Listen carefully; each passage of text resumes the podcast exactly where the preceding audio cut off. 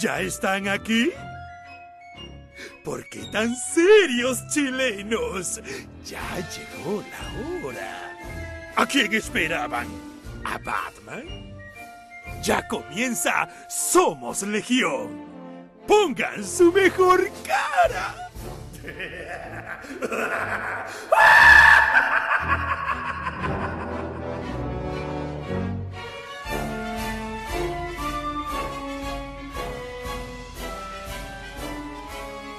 Buenos días, amiga. Buenos días. Buenas Buenos noches. días. amigas.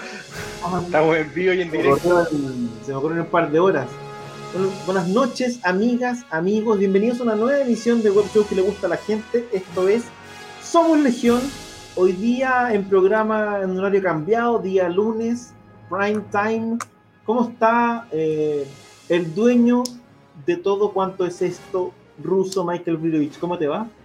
Bien, y tú, Claudito, bastante bien. Oye, la pregunta que hace la gente rápidamente, ¿volverá Chazam?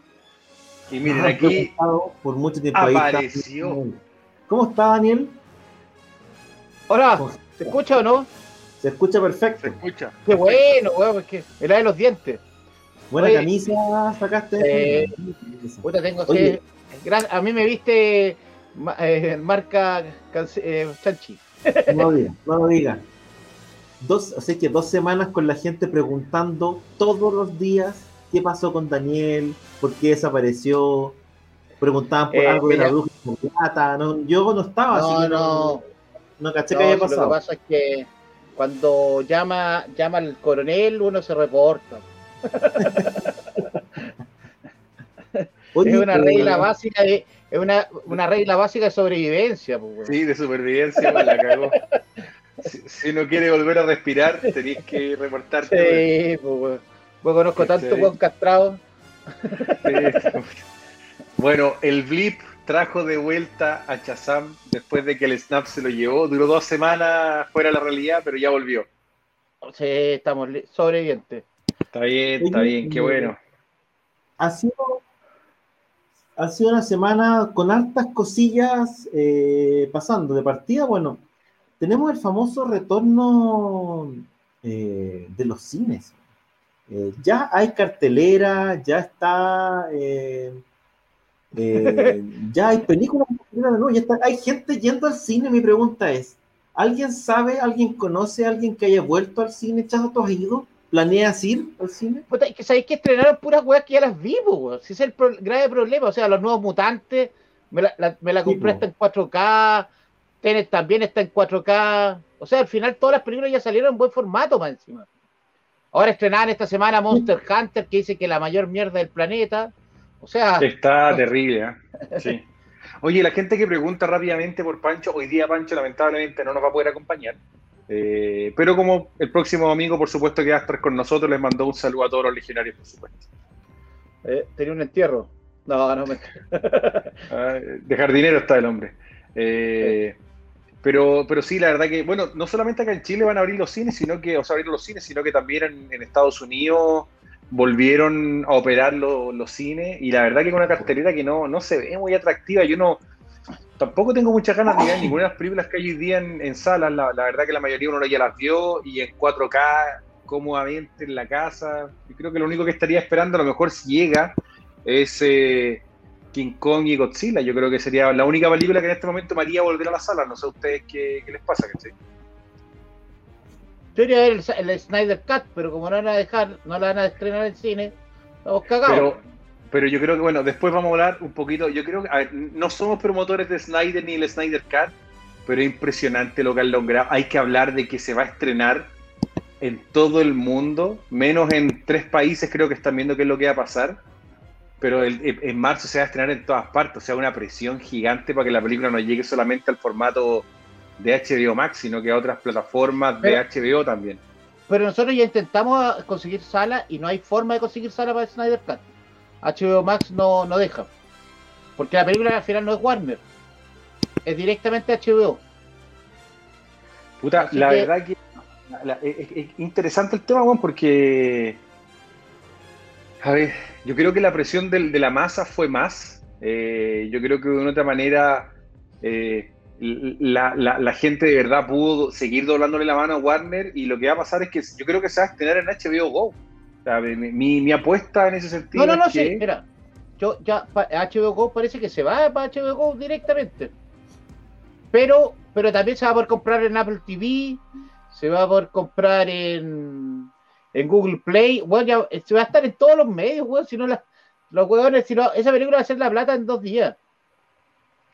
Eh, es bastante interesante, o sea, yo creo que es interesante el fenómeno que está pasando con, o sea, ya lo hemos conversado varias veces, pero la presión para que se estrenara el 18 en todas partes, o por lo menos en marzo, fines de marzo, está...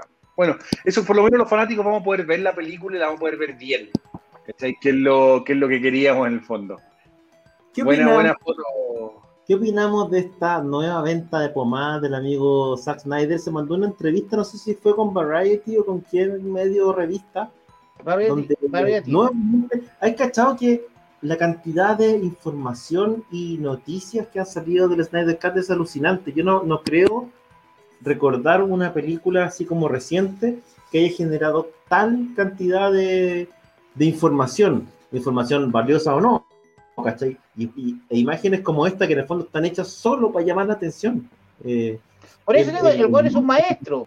El marketing es, llega a niveles ridículos, desde ejecutivos de Warner diciendo que siempre supieron que la versión de Joss Whedon era basura, ahora aparecen eh, diciendo que eh, él tenía como dentro de, su, dentro de las tramas que tenía pensado, a lo mejor estaba que eh, Lois Lane fuera uno de los intereses románticos de Bruce Wayne y por ahí estuviera parte del conflicto con Superman, una cantidad de, no voy a decir de basura, pero una cantidad de, de información curiosa eh, que no para, no para de. Y no va a parar.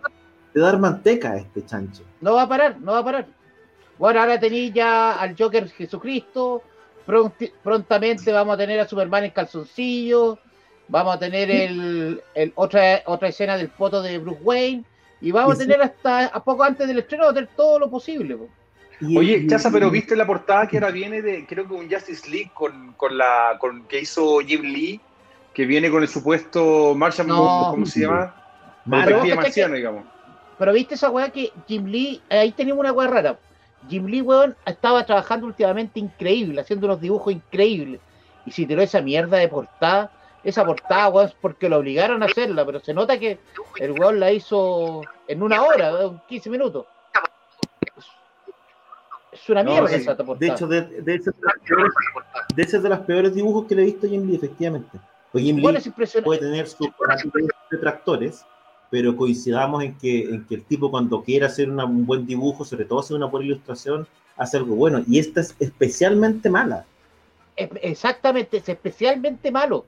¿Sabes que es algo? O, sea, directamente todos saben que Lee tiene una guay de bastante amistad con Jeff Jones. Y yo creo que puede venir por ahí también una peleita que hay por ahí en DCA. Sí, pero,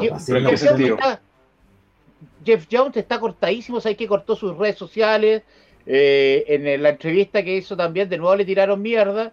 O sea, el weón ya está medio, medio funeque. Y Lee, como un jefe en, Warner, lo obligaron a hacer la portada, que es una mierda. Aparte que la única portada donde muestran el Martin Manhunter, eso es una hueva. Sí, en el fondo da la impresión de que lo hicieron para eso, para mostrar al Martian Manhunter.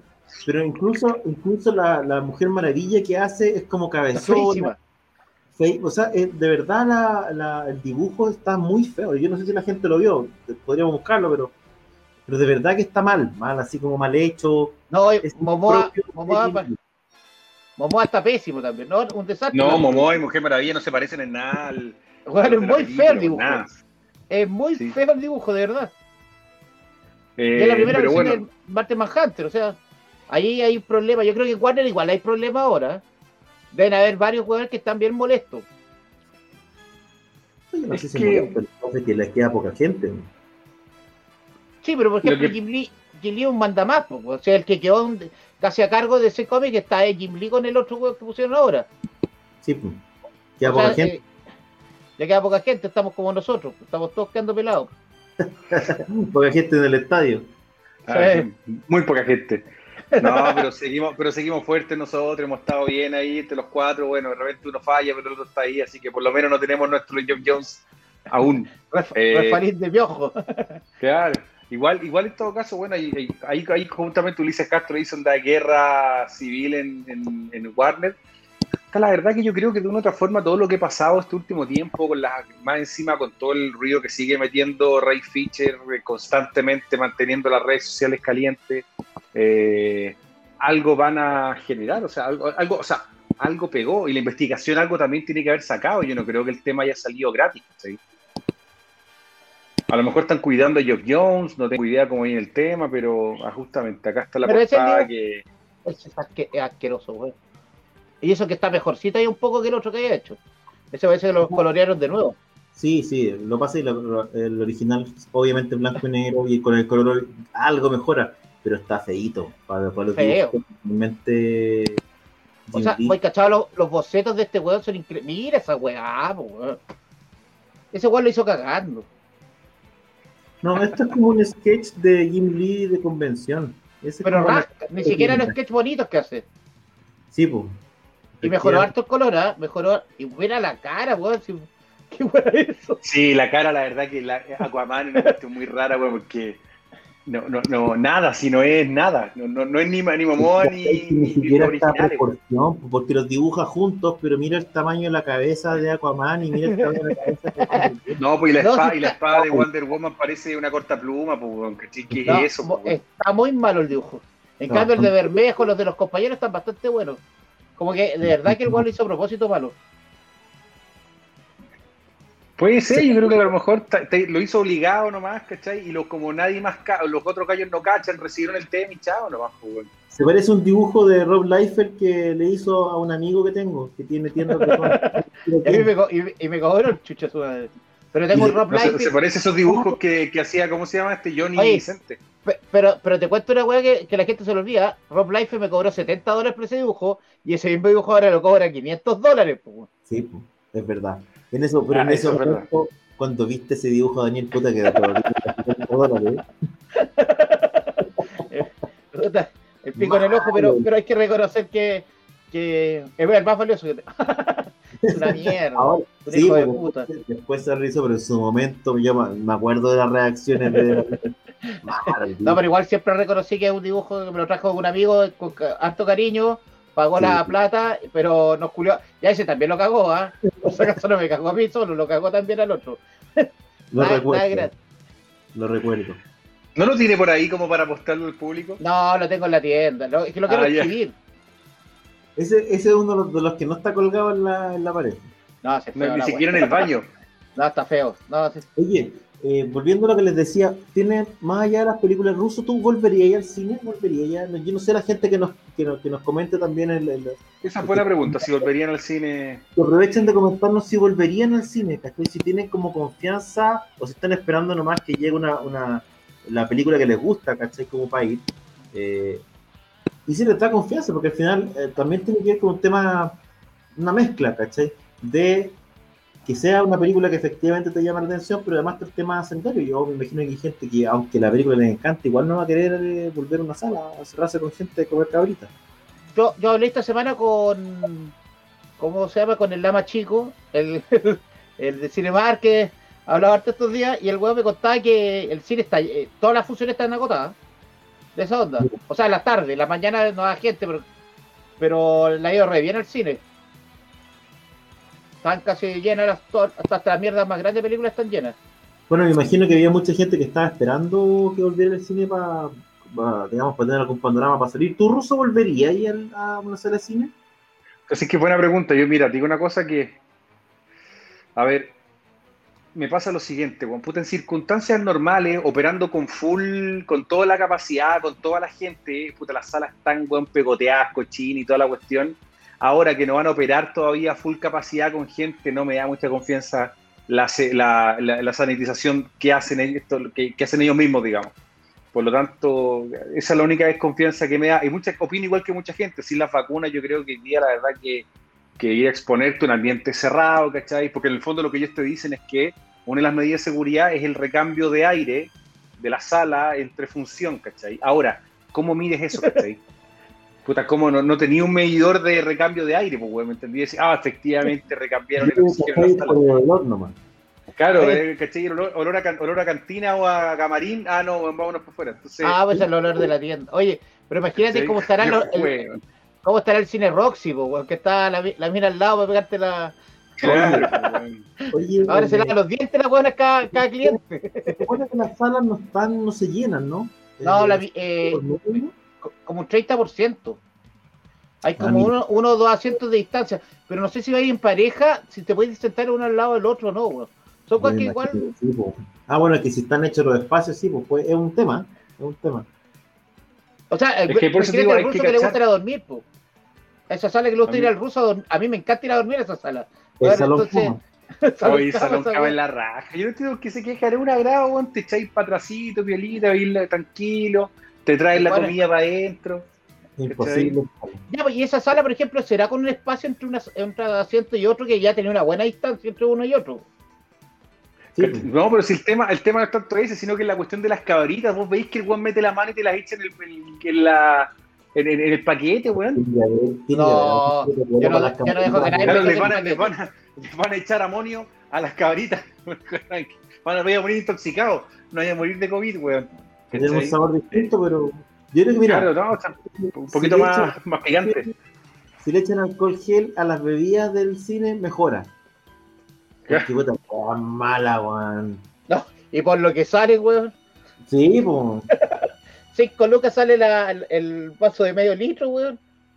así es. Mira, acá, mira, sí, Mauricio Seira nos dice que eh, Cinemark y Cinépolis explicaron que se podrán hasta 400 continuos y se debe mantener una distancia de dos por lado y una fila adelante y una atrás sin público. No, es- no es poco. O sea, de- va- vaya a tener a un weón al medio. Por sala y se acabó la weá. Toma. ¿Cachai? Puta, lo, lo rico es que te podéis peorrear todo lo que queráis y nadie va a cachar. Sí, pues eso es lo mejor de todo. Ahí estaba la gente. Mira, mira la idea, weón. Oye, Puta, pero eh, esta semana se estrenó, eh, tuvimos estreno de trailer. Como que ahora que la, hay como ciertos síntomas o signos de reactivación eh, post-COVID, están empezando a llegar eh, los trailers. Hace un tiempo otros tuvimos el de Kong contra Godzilla. Y esta semana se estrenó el de Mortal Kombat. estrena- se estrenaron dos esta semana, el de Cruella y el de Mortal Kombat. El de Cruella, también te- tenéis razón. Qué curioso esto de Disney de darle como una vuelta a las antagonistas, porque tuvieron, bueno, Maléfica y ahora prueban Claro. con, eh, con Cruella. ¿Qué te pareció el, el trailer de Mortal Kombat ruso, tú que eres fanático? Chucha, la verdad que, a ver, visualmente, yo creo que a mucha gente le gustó un, un trailer que, que de una u otra forma eh, se pega, se, se pega bien, digamos, la tradición de Mortal Kombat, ¿no es cierto? Que nos presentan un trailer Red Band, es decir, un trailer, eh, ¿no es cierto?, que, que viene censurado eh, para mayores de para mayores de 17 años, donde y en la primera escena nos presentan un fatality de Sub-Zero, ¿no es cierto?, Ajax, los más puristas de Mortal Kombat podrían a lo mejor decir, oye, puta, en el juego el origen de los brazos metálicos robóticos de Jax es distinto, pero hay que acordarse que también en el juego han tenido dos orígenes, ¿no es cierto? Por un lado es Goro el que le sacaba los brazos, pero también es Ermac en, en otro, en, otro, en otro momento el que le, le- le corta los brazos. Por lo tanto, eh, leí una entrevista justamente que hacían al director y él decía que en algunas cosas se dieron algunas licencias creativas y en ese sentido creo que está bien, tampoco vaya a tener algo que sea tan pegado al, ¿cómo se llama? al, juego original. Eh, se presenta una dinámica que me parece en general interesante, entretenida. Eh, obviamente que quiero ver la película para ver de qué se trata. No me gusta mucho la idea de que hayan presentado a este personaje nuevo, ¿no es cierto? Eh, para, para tratar de contar la historia, pero no, hay que verlo. A lo mejor realmente es una buena forma de resolver narrativamente, el- narrativamente la película. Eh, a, a todos queríamos ver un poco, ¿no es cierto?, el personaje de Scorpion y el personaje Sub-Zero, que son los más representativos de la saga, y creo que de esa manera lo hicimos, lo vimos bien. Remata muy bien el trailer al final con esta seguidilla como de fatalities que te, que te presentan, que creo que las personas eh, también le llamó la atención, ¿no es cierto? Y, desde esa perspectiva eh, me pareció que, estaba bien. Eh, buen, actor eligieron para, para hacer de Scorpion. Eh, un tipo que ha tenido ya una trayectoria, ¿no es cierto?, haciendo películas como Samurai, ¿no es cierto?, que está muy, muy, muy empapado de todo lo que es la cultura japonesa que representa, ¿no es cierto?, el, el clan de Scorpion, ¿no es cierto? Eh, Así que en ese sentido me pareció que estaba relativamente entretenido, se veía bien la película, ojalá que no la caguen, porque tradición de cagar películas de videojuegos ha sido parte de, la historia, ¿no es cierto?, de, los videojuegos. Para la gente que no sabe, el, el Sub-Zero que aparece, que te presentan en el trailer, es el primer Sub-Zero. Entonces, existen dos Sub-Zero en el universo Mortal Kombat. Baihan, que es este que está acá, y el hermano, que es el que después toma el manto y se convierte en una suerte protegido o aliado de Scorpion. Entonces tenemos una rivalidad en un principio, pero después los tenemos como, como aliados hacia, hacia más adelante en la saga. Así que eh, en ese sentido me pareció bien y, creo que a todo el mundo le gustó un poco también cuando vieron que los poderes de Scorpion iban más allá que solamente una pelea, cuando en el fondo le pone el, escopetazo en la cara, ¿no es cierto? Y, congela los perdigones. Esa parte se vio eh, bastante entretenida por lo menos y, interesante, ¿cachai? Eh, vamos a ver si aquí es un poco menos burlesca la película, porque ¿a qué me refiero burlesca? Cuando nosotros vemos la primera Mortal Kombat, que la de Paul Anderson, tenía muchos clichés, era, era como más como, como más para trataba de parecerse un poquito más a lo que era, lo que era el, videojuego, pero un poquito, de, forma un poco burlona en ese sentido. ¿ya? Eh, acá no, yo creo que van a presentar una película un poquito más, más, más pegada a la tierra, pero obviamente con más fatality, golpes bastante sanguinarios, y me parece bien que también tenga una, una, una categoría, o sea, que en el fondo tenga una, ah, que en el fondo sea para mayores de edad, que la película sea ranqueada, ¿no es cierto?, para mayores, porque mantiene y contiene el espíritu de Mortal Kombat. Hay varios personajes que aparecieron, como la gente comenta, eh, aparece como se llama Keino, aparece Liu Kang, aparece el concepto Sonia, eh, obviamente, ¿cómo se llama? Eh, Kun Lao, aparece Scorpion, aparece Raiden, aparece, eh, ¿cómo se llama? Shansung, o sea, aparecen varios de los personajes que la gente obviamente quiere ver del, de la tirada original de, siete personajes que habían en, en la consola de, o, de siete o de más personajes, ¿no es cierto?, de Mortal Kombat 1 y Mortal Kombat 2, así que eh, Falta Johnny Cage. Johnny Cage es el que vive toda la gente. ¿eh? Que me dice que, raro. Yo creo que va a estar, pero yo creo que no lo han dicho. Yo creo que ahí van a buscar un actor, un, actor viejo. Es que puede ser que a lo mejor Johnny Cage sea este personaje que aparece ahora. Acuérdense que Johnny Cage es como un nombre escénico. Por lo tanto, perfectamente podría ser que este personaje Cole se convierta después en, Johnny Cage. Hay que acordarse que Johnny Cage, una de las cosas que la gente quiere al personaje, es un poco la historia. O sea, cuando van a hacer Mortal Kombat, el equipo de producción, ¿no es cierto? En este caso, Ed Bond y John Tobias, que son los, los ambos creadores del juego, se acercan a, Van Damme. Ellos originalmente querían que Van Damme fuera, ¿no es cierto?, el personaje principal del juego. Johnny Cage. ¿ya? Él fuera Johnny Cage, obviamente tal. Y por temas, ¿no es cierto?, de agenda y no se pusieron de acuerdo y finalmente no llega. Lo que ellos en el fondo deciden es poner este personaje que es una suerte de como eh, humorada, ¿no es cierto?, estos actores fracasados de artes marciales. Eh, que se tienen que estar constantemente probando y son ególatras, etcétera, etcétera. Por lo tanto, yo creo que por ahí puede ir, o sea, es Mirinka, yo creo que por ahí puede ser que a lo mejor este personaje de Cole eventualmente se transforme en, en Johnny Cage y que sea su nombre escénico Johnny Cage, ¿no es cierto? Pero, pero puede ser también un, un personaje, también puede ser un personaje nuevo que de una otra manera después salga como contenido descargable para que la gente se compre el personaje y pueda ocuparlo para jugar las nuevas, o sea, como un personaje nuevo en, Mortal Kombat. Así que perfectamente eh, puede ser ahí. Smoke, yo no me, la verdad que vi el trailer, pero no me di cuenta si salía Smoke, ahí que tendría que verlo, es un personaje bastante entretenido. Eh, yo creo que podría aparecer, o sea, yo creo que hay unas sorpresas todavía en el, en el trailer y hay que esperar a ver qué es lo que pasa, ¿no es cierto? El 10 de abril creo que es el estreno de, de la película. Falta, falta Chun-Li, pues como decían en una página de feministas eh, que habían puesto Chun-Li que estaban alegando. que me reí que la, entrevista estaba muy divertida esa weá. No, pero bien, o sea, bien, o sea, bueno, la, la, actriz que eligieron para ser de Sonia me parece que estaba bien, que tenía eh, bastante parecido a lo que a lo que uno esperaba, ¿no es cierto? Esperaría de, del personaje. Hay que ver cómo se va la, la, trama. Claramente no va a ser la misma historia que nosotros conocemos, ¿cachai? Eh, va, a tener algunos cambios, va a tener algunos ajustes, porque no va a estar 100% igual que, lo que es el videojuego o las películas animadas que hemos visto ahora último. La animada estaba muy buena, la animada era muy buena, todavía, todavía me acuerdo. Estaba buena la animada. Oye, eh, Ruso, tú, esta película, a mí me pasan dos cosas con la película. Fue como que vi el trailer y dije, bueno, ¿y dónde está la roca? ¿Y dónde está, eh, cómo se llama, este, eh, Willy Sabor Calvo se llama? Eh, Vin ¿Cómo se Diesel. llama? Vin Vin Diesel. Willy Sabor, para mí es Willy Willy Sabor. Sabor Calvo. Eh, ¿dónde, ¿Dónde están en el fondo? Porque uno dice, bueno, esta es una película que al parecer aspira a ser una superproducción, pero que no tiene un actor eh, taquillero, ¿cachai? Son, son, no sé si artistas marciales, pero no es, no, no, no tienen una figura, ¿cachai? Porque, claro, No, tienen un elenco interesante en el sentido de que los, los actores orientales, ya, sí son actores conocidos, que han salido en distintas, eh, por ejemplo, en 47 Ronin, ¿no es cierto? Son conocidos en, por supuesto, Japón, han aparecido en varias películas también hoy día en el cine, en el cine americano, eh, pero no son triple A, hoy día no tenéis un actor, ¿no es cierto? Claro, no te, te- falta el, el Van Damme en la película Street Fighter, pero si tú lo pensáis bien en la película, en la película original de Mortal Kombat tampoco tuviste grandes actores. Creo que el- en ese tiempo, desde, desde lo que yo recuerdo, el más eh, puta, el, el- Lambert. el más Lambert. famoso era, el Capo- era- no era Lambert en ese momento, pero que igual ya venía medio cuesta abajo, no era el Lambert de más bacán.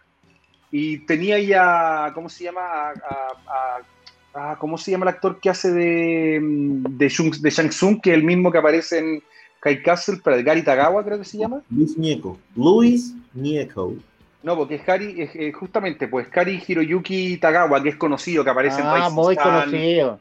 Muy conocido. Puta, me acuerdo. Bueno, bueno, está Van Damme, Harry Chuchochata y La Roca. weón, este bueno es que aparece en Rising Sun. Este weón aparece en, en muchas, en muchas películas, siempre haciendo japonés, de o Yakuza, Pero son todos iguales. ¿Qué queréis que haga, weón? Si son todos iguales, esos weones. Bueno, Daniel, es La cagó, el diferente. ¿Cachai? El- Pero, pero tampoco. Black no sale. No era, un- no era una película de tantos, tantos actores famosos en la original, entonces. Ahora, igual que tengo actores famosos. Yo creo que Es que cuando tenéis un personaje como esto, es medio complicado poner un actor famoso a hacer. O sea, el error de J. Joe, por ejemplo, fue por poner a La Roca. po. La segunda, poner un personaje conocido, o sea, un personaje conocido con un actor famoso, no me gusta mucho. Lo que pasa es que un actor conocido lo que quieren hacer es que te ayude a vender entradas, ¿cachai? No de una otra manera al cine, si se, si se tema. O sea, a ver, Van Damme en Street Fighter, ¿para qué fue? Cambiaste todo, hiciste una película a que jalar, era un a jalar. No, pero hiciste una película, Juan, que fue un chiste, o sea, que de una otra manera es un chiste. Y que la verdad que de- a todas luces funcionó mal. Eh, Street Fighter, lamentablemente, creo que la única buena película de Street Fighter es em, que yo apuesto que tú- muy pocos la han visto, alguna gente que seguramente lo, lo hizo, es una que dieron a Assassin, em, creo que es Assassin Fist, Sí, que pues, salió en no, no le- 2014. no la ha hecho un Lee, porque la de Chun-Li tampoco era muy buena. No, no, no, no, no. Street Fighter Assassin's Creed creo que fue lo mejorcito que han hecho de llevar un live action de Street Fighter a la pantalla. ¿Ya? Que de hecho yo no recuerdo que ni si- si- siquiera se estrenó en cine, yo la vi en, en como una miniserie de televisión, de hecho. Eh, que la verdad que le encontré que está bastante bien lograda para lo que uno, uno, uno podía esperar. Te contaban un poco el origen, más, más orientado a lo que es un Street Fighter 0, con el, justamente el entrenamiento de Kenny Ryu, el nacimiento de, de Akuma, de Goki, ¿no es cierto? Eh, te, presentan a, a que es el maestro de ellos, ¿no es cierto? Entonces hay todo un cuento que me pareció que era más eh, entretenido, que, que la verdad que haber visto eh, la película de Chun-Li, Street Fighter Legends, que también es una basura, que se aprovecharon de, o sea, trajeron a esta, a esta chica, la Christine Croy, que era la Lana Lang de la serie Smallville, para hacer una película, ¿no es cierto?, con una, una chica de origen o, o de ascendencia oriental que fuera, que, que llamaba más la atención, eh, con un Robin Show que, había, que, que, fue justamente Liu Kang en la película anterior de Mortal Kombat y no funcionó. ¿Para qué hablar de la Street Fighter del 94? Que es un chiste total y absolutamente. Y de nuevo, Assassin's Creed es una película que, que, que, poca gente ha visto y que la verdad que creo que, de mí, que para mí funcionó relativamente bien. Estaba más orientada a las artes marciales. Eh, era, de nuevo, una historia que estaba relativamente bien, bien relatada, ¿cachai? Por lo menos eso me pasó. No hablemos de Mortal Kombat Annihilation, que creo que debe ser de las peores películas en todos los. Eh, de todas las había una, formas. serie, había una serie, una serie de televisión de Mortal Kombat. Hubo una, y justamente la serie de televisión de Mortal Kombat era con este, eh, ¿cómo se llama este? Era un, el que era, estaba basada en el Kun Lao, aparecía, ¿cómo se llama? Eh, Bruce Locke era Chansung, que Bruce Locke era el mismo actor que hacía del robot Ninja Kanebitsu en Robocop 3. No sé si Oye, se acuerdan, que era ese, ¿cachai? ¿Te gustan los nombres chinos vos, weón? No, pero no se acuerdan de Robocop 3 que venían esos dos, no. eh, venía el androide que era samurái, ¿cachai? Sí. Que era el, y el que aparecía, y quién era el líder de esa, era Mako, el, el gran Mako, que aparte salió en las películas de Conan, ¿se acuerdan del, del, sí. que, el que ayudó a Conan? Entonces, Efectivamente, ¿Cachai? era, era el amigo como hechicero. Oye, eh, Ruso, pero esta, ¿se sabe si el estreno de esta película va a ir amarrado o enlazado con un juego nuevo o con alguna compilación de juegos de Mortal Kombat o algo? No, porque el último juego de Mortal Kombat, eh, que fue Mortal Kombat 11, la verdad que vino ya con su expansión Aftermath, que la verdad que es bastante interesante por lo demás, eh, la, la expansión que tuvo Mortal Kombat. Primera vez que un Mortal Kombat trae una expansión, ¿no es cierto? Que aparte de entregarte más personajes, a ver, una de las cosas que, hizo la gente de, ¿cómo se llama? De NetherRealm Studios, que, que son los encargados de hacer Mortal Kombat hoy día, hicieron un giro en la forma en que tú hoy día, si tú, tú jugabas el juego desde el single player, es decir, el- el- tú- si yo estoy solo en mi casa y quería jugar Mortal Kombat, ¿qué es lo que tú tenías que hacer? Tenías ahí las torres, ¿no es cierto? Que tú ves matando personaje a personaje, y que están los famosos memes de los buenos que sobreviven y siguen para arriba, ¿no es Ah, cierto? sí, y pues, eso lo vimos hace poco. Que en el Pero después, final ¿qué fue lo que pasó? ¿Qué fue lo que pasó ahora? Lo que ellos cambiaron y generaron que el modo de single player fuera una historia, te contaran la historia de Mortal Kombat. Y desde Mortal Kombat 9 en adelante, ¿no es cierto? Eh, te empiezan a, a relatar y tú vas utilizando a todos los personajes desarrollando una historia. Y en el caso de Mortal Kombat 11 lo interesante y que esa misma, esa misma, como ese mismo modo de relatar fue el que ocuparon para la saga de eh, Injustice también, donde en el fondo te van contando toda la historia de, de Injustice, ¿no es cierto? Que después continúa en los cómics. Acá te presentan el juego, que lo terminan y después te hacen la expansión que es Aftermath. Por lo tanto, hoy día no va amarrado de un lanzamiento un juego. Lo que yo sí creo que puede pasar es que venga contenido adicional, como por ejemplo skins basados en la película o para que la gente se los pueda comprar o cosas por el estilo. Pero no veo muy probable que hoy día vayan a ser, digamos, algo asociado al, al- al juego. Eh, de hecho, yo, por lo que tengo entendido, el estudio de, ¿cómo se llama? NetherRealm está, ¿cómo se llama? Participando de, del desarrollo de la continuación de Injustice para las consolas de la nueva generación. Sí, El, el 3 parece que el 3 parece que quieren. Sí, pues tiene que venir ahora Injustice 3, ¿cachai? La, la, la continuación de Igual es, Injustice. curioso, igual es curioso que estés desconectado, ¿cachai? Porque por lo general tú, no sé, pues sacáis la película y aprovechando toda la inversión que tenéis que hacer de marketing, sacáis después el videojuego, sacáis el cómic, qué sé yo, es como normalmente van conectados. Es súper buen, es súper buen punto. ¿Sabéis cuándo se acabó eso con DC? Con DC y Warner. El último juego que sacaron com- acompañando una película fue Batman Begins, que salió con la película. Que era bueno, que era bueno el y juego. que era, era de, y que era de Electronic Arts, de hecho. Y que esa es la básicamente última- estaba- Esa es la última película que tiene adaptación al cómics también de DC. Después Ah, nunca va a salir una adaptación de los cómics. ¿Te acordás que antes salían de todas las películas y Marvel sigue haciendo adaptaciones? DC, DC tuvo grandes adaptaciones al cómic, de hecho, y no solo, no solo DC, Marvel también adaptaba muchas películas al cómic, y películas que de repente no son tan así como tan obvias.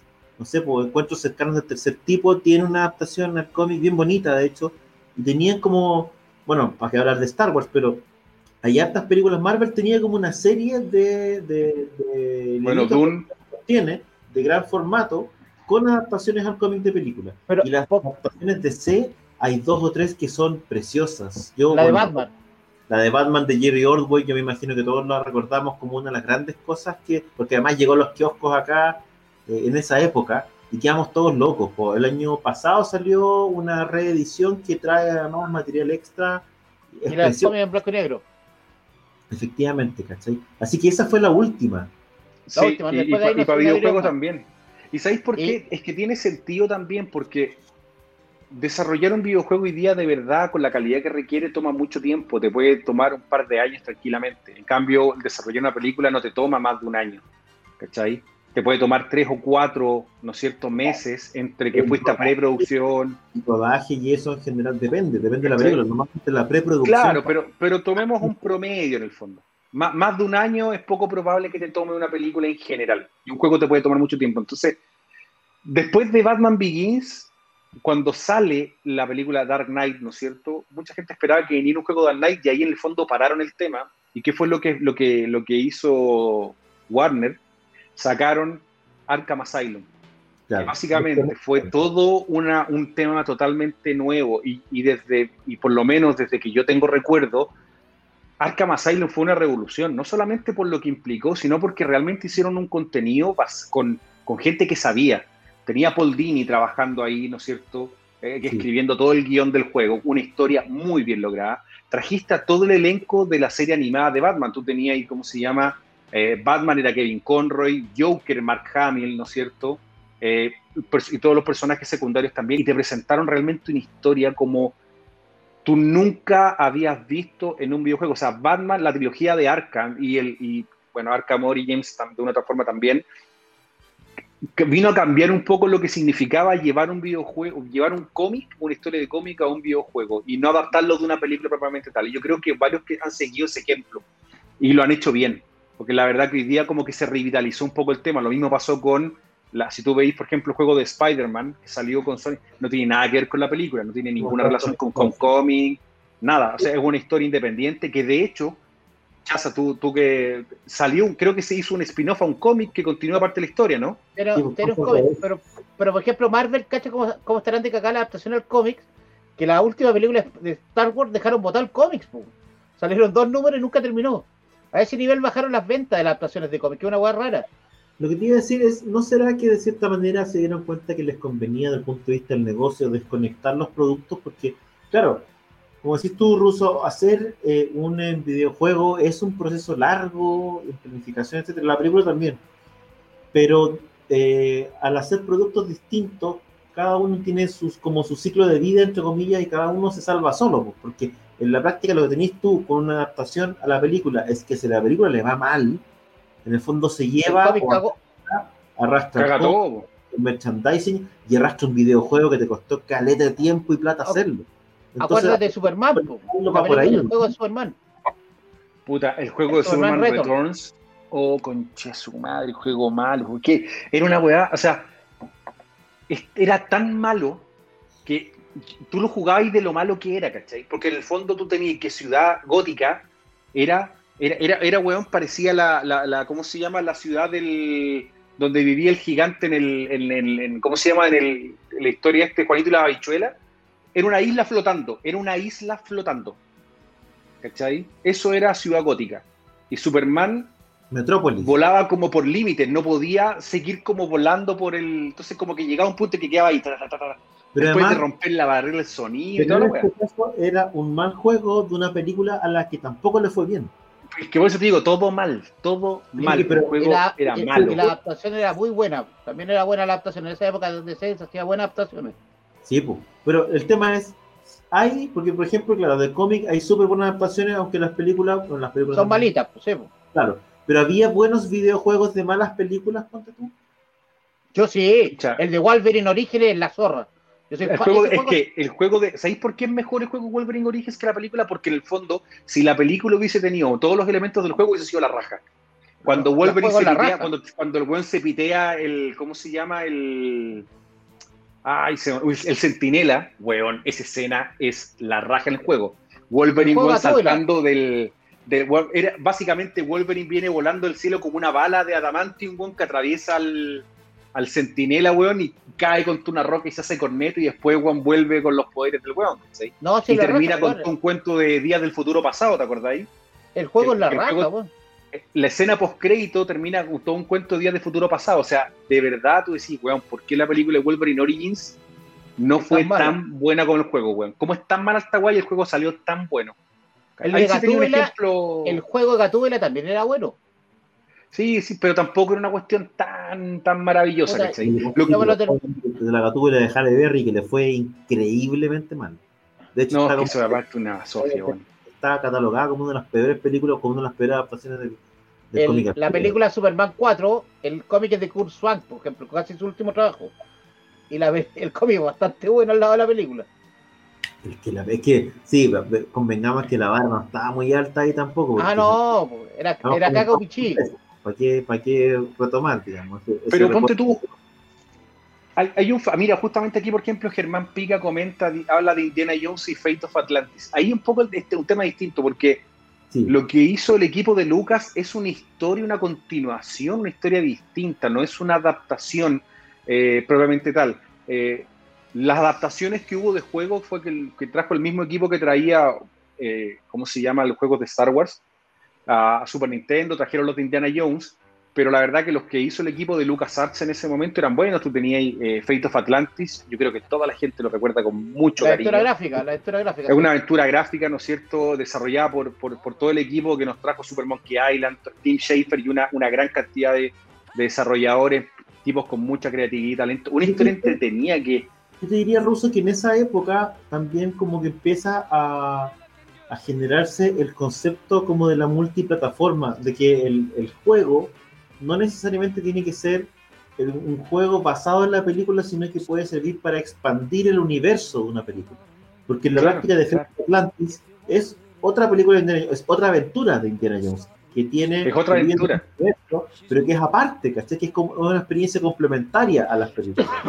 Y, si tú ves la, biografía de Indiana Jones, la biografía oficial, que, que, tú la puedes comprar y todo el cuento, toda la historia de Fate of Atlantis es parte de la biografía de Indiana Jones. Todo, y te cuentan la historia con Sofía Hapwood, eh, todo el cuento cuando él fue, obviamente, y viajaron a, Atlantis, ¿cachai? ¿no? El, orical, el Oricalcum, que era este metal. cómic. También tuvo su adaptación al cómic, las portadas sí. eran muy bonitas. Sí, No, ya, eh, y después... no, es muy bonito el cómic y también tú tenías, Infernal, y tú tenías Indiana Jones and the Infernal Machine, que eso fue un poco más moderno, que también era una historia nueva, que también una historia que tenía.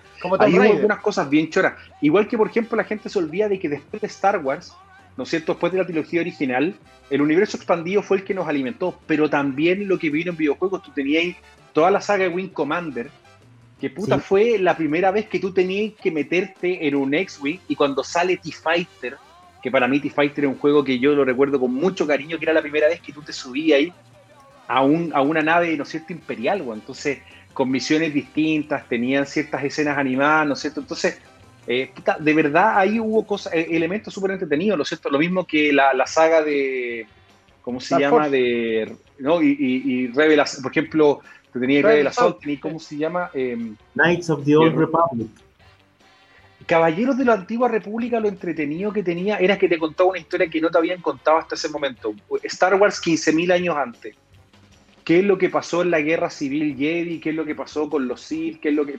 Y eso también creo que mucha gente lo valoró mucho, porque primero tenía una narrativa que era muy entretenida, donde tu personaje, bueno, aparte que la historia fue muy bien relatada y tenía un giro que era, en ese momento fue un tremendo giro, o sea, el personaje que tú elegías era el malo, en el fondo era el gran malo del juego y que tú tenías la opción de tener un, compás moral bueno de la luz o un compás moral malo, ¿no es cierto?, el lado oscuro, y eso te definía también el final. Entonces tú básicamente eras libre de poder elegir los actos que tú querías y cómo ibas desarrollando toda la historia, ¿cachai? Y eso fue realmente muy, muy, o sea, para esa época era una cuestión novedosa, sobre todo en Star Wars, donde tú tenías como todo medio, pre, medio pre, prehecho, prearmado, o sea, esta es la historia, acá, compadre, cuéntelo usted. Y te presentaron personajes también entretenidos, por ejemplo, el caso de Bastila Chan, que era esta Jedi que ocupaba la meditación de batalla, que ahí te, revelan qué es lo que era la meditación de batalla y te cuentan de que existen muchas habilidades Jedi que a la época de las películas de Star Wars se perdieron, que básicamente nunca las conocimos, ¿cachai? Eso, eso se convirtió en algo muy, muy, muy entretenido, ¿no es cierto? Jedi Academy, bueno, y podemos hablar de muchas cosas más de, de, de esa línea, pero es interesante cómo los distintos formatos se complementan y hacen algo como lo que vimos, lo que conversábamos ahora, Fate of Atlantis, o te cuentan una historia mejor, una, historia mejor relatada, y lo entretenido, ponte tú la nave, el, Evan Hawk era, era una, una lo entretenía, y lo mejor para mí por lo menos de, del, del, Knights of del antiguo, Caballeros de la Antigua República, era cuando tú ibas a Corrigan, que vendría siendo el planeta de los Sith, ¿cachai? Iba a las tumbas de los grandes maestros Sith y tenías que pasar estas pruebas, ¿no es cierto?, del lado oscuro para... Sí, que además era una época en que había menos cosas de Jedi, porque en el fondo no había tanto material, tanta cosa, entonces como que uno agradecía cualquier cosa, cualquier animación, cualquier la posibilidad en el fondo de jugar y, utilizar los poderes de la fuerza o tener el sable láser, quedaba bien loco, ¿cachai? Porque en el fondo era como años luz de lo que alguna vez pensaste que iba a poder jugar. Después, obviamente, la gente se acuerda acá de, de Force Unleashed, que, que obviamente, claro, ya, pero son, pa- en mi impresión, Force como cinco cuadras más allá en términos de temporales. Claro. de que eh, los caballeros de la antigua república es muy, es muy anterior, a lo mejor no es tan anterior, pero en mi cabeza al menos es como muy... No, pues sí, totalmente. Es un juego de una, es una generación antigua. O sea, estamos hablando de un juego que ya tiene sus buenas, buenas más de 15 años, casi. ¿Cachai? Y la verdad que, como te digo, o sea, eh, era, era, era una- un buen complemento. Se daba, se daba una, una dinámica bastante entretenida en ese sentido con lo que pasaba con algunos juegos. Y como dice Chas, o sea, si nosotros nos vamos a Wolverine Origins, de verdad, un producto que superó por lejos una, una mala película. Lamentablemente tenía y hay un fenómeno que, que se repitió y que, era ma- y que era realmente malo. Ahora, juegos malos de películas buenas, bueno, obviamente el gran ejemplo siempre es ET, po, weón, que es como la gran basura, ¿no es cierto? Que, manda- que mat- el juego que dicen que mató a la industria, que desde mi, en mi análisis no es así, digamos, pero, pero claro, un juego que se desarrolló bueno, en, en menos de un mes, pues, ¿cachai? Estamos hablando de tiempos ser. Y que en el fondo, y lo peor de todo, es que la gente le echa la culpa al desarrollador, que se me olvidó el nombre, que es un desarrollador conocido de esa época, que aparte hizo Centipede y un montón de cosas más. Pero el buen cuando terminó el juego se lo fueron a mostrar a Steven Spielberg. Y Steven Spielberg le dijo, sí, está bien.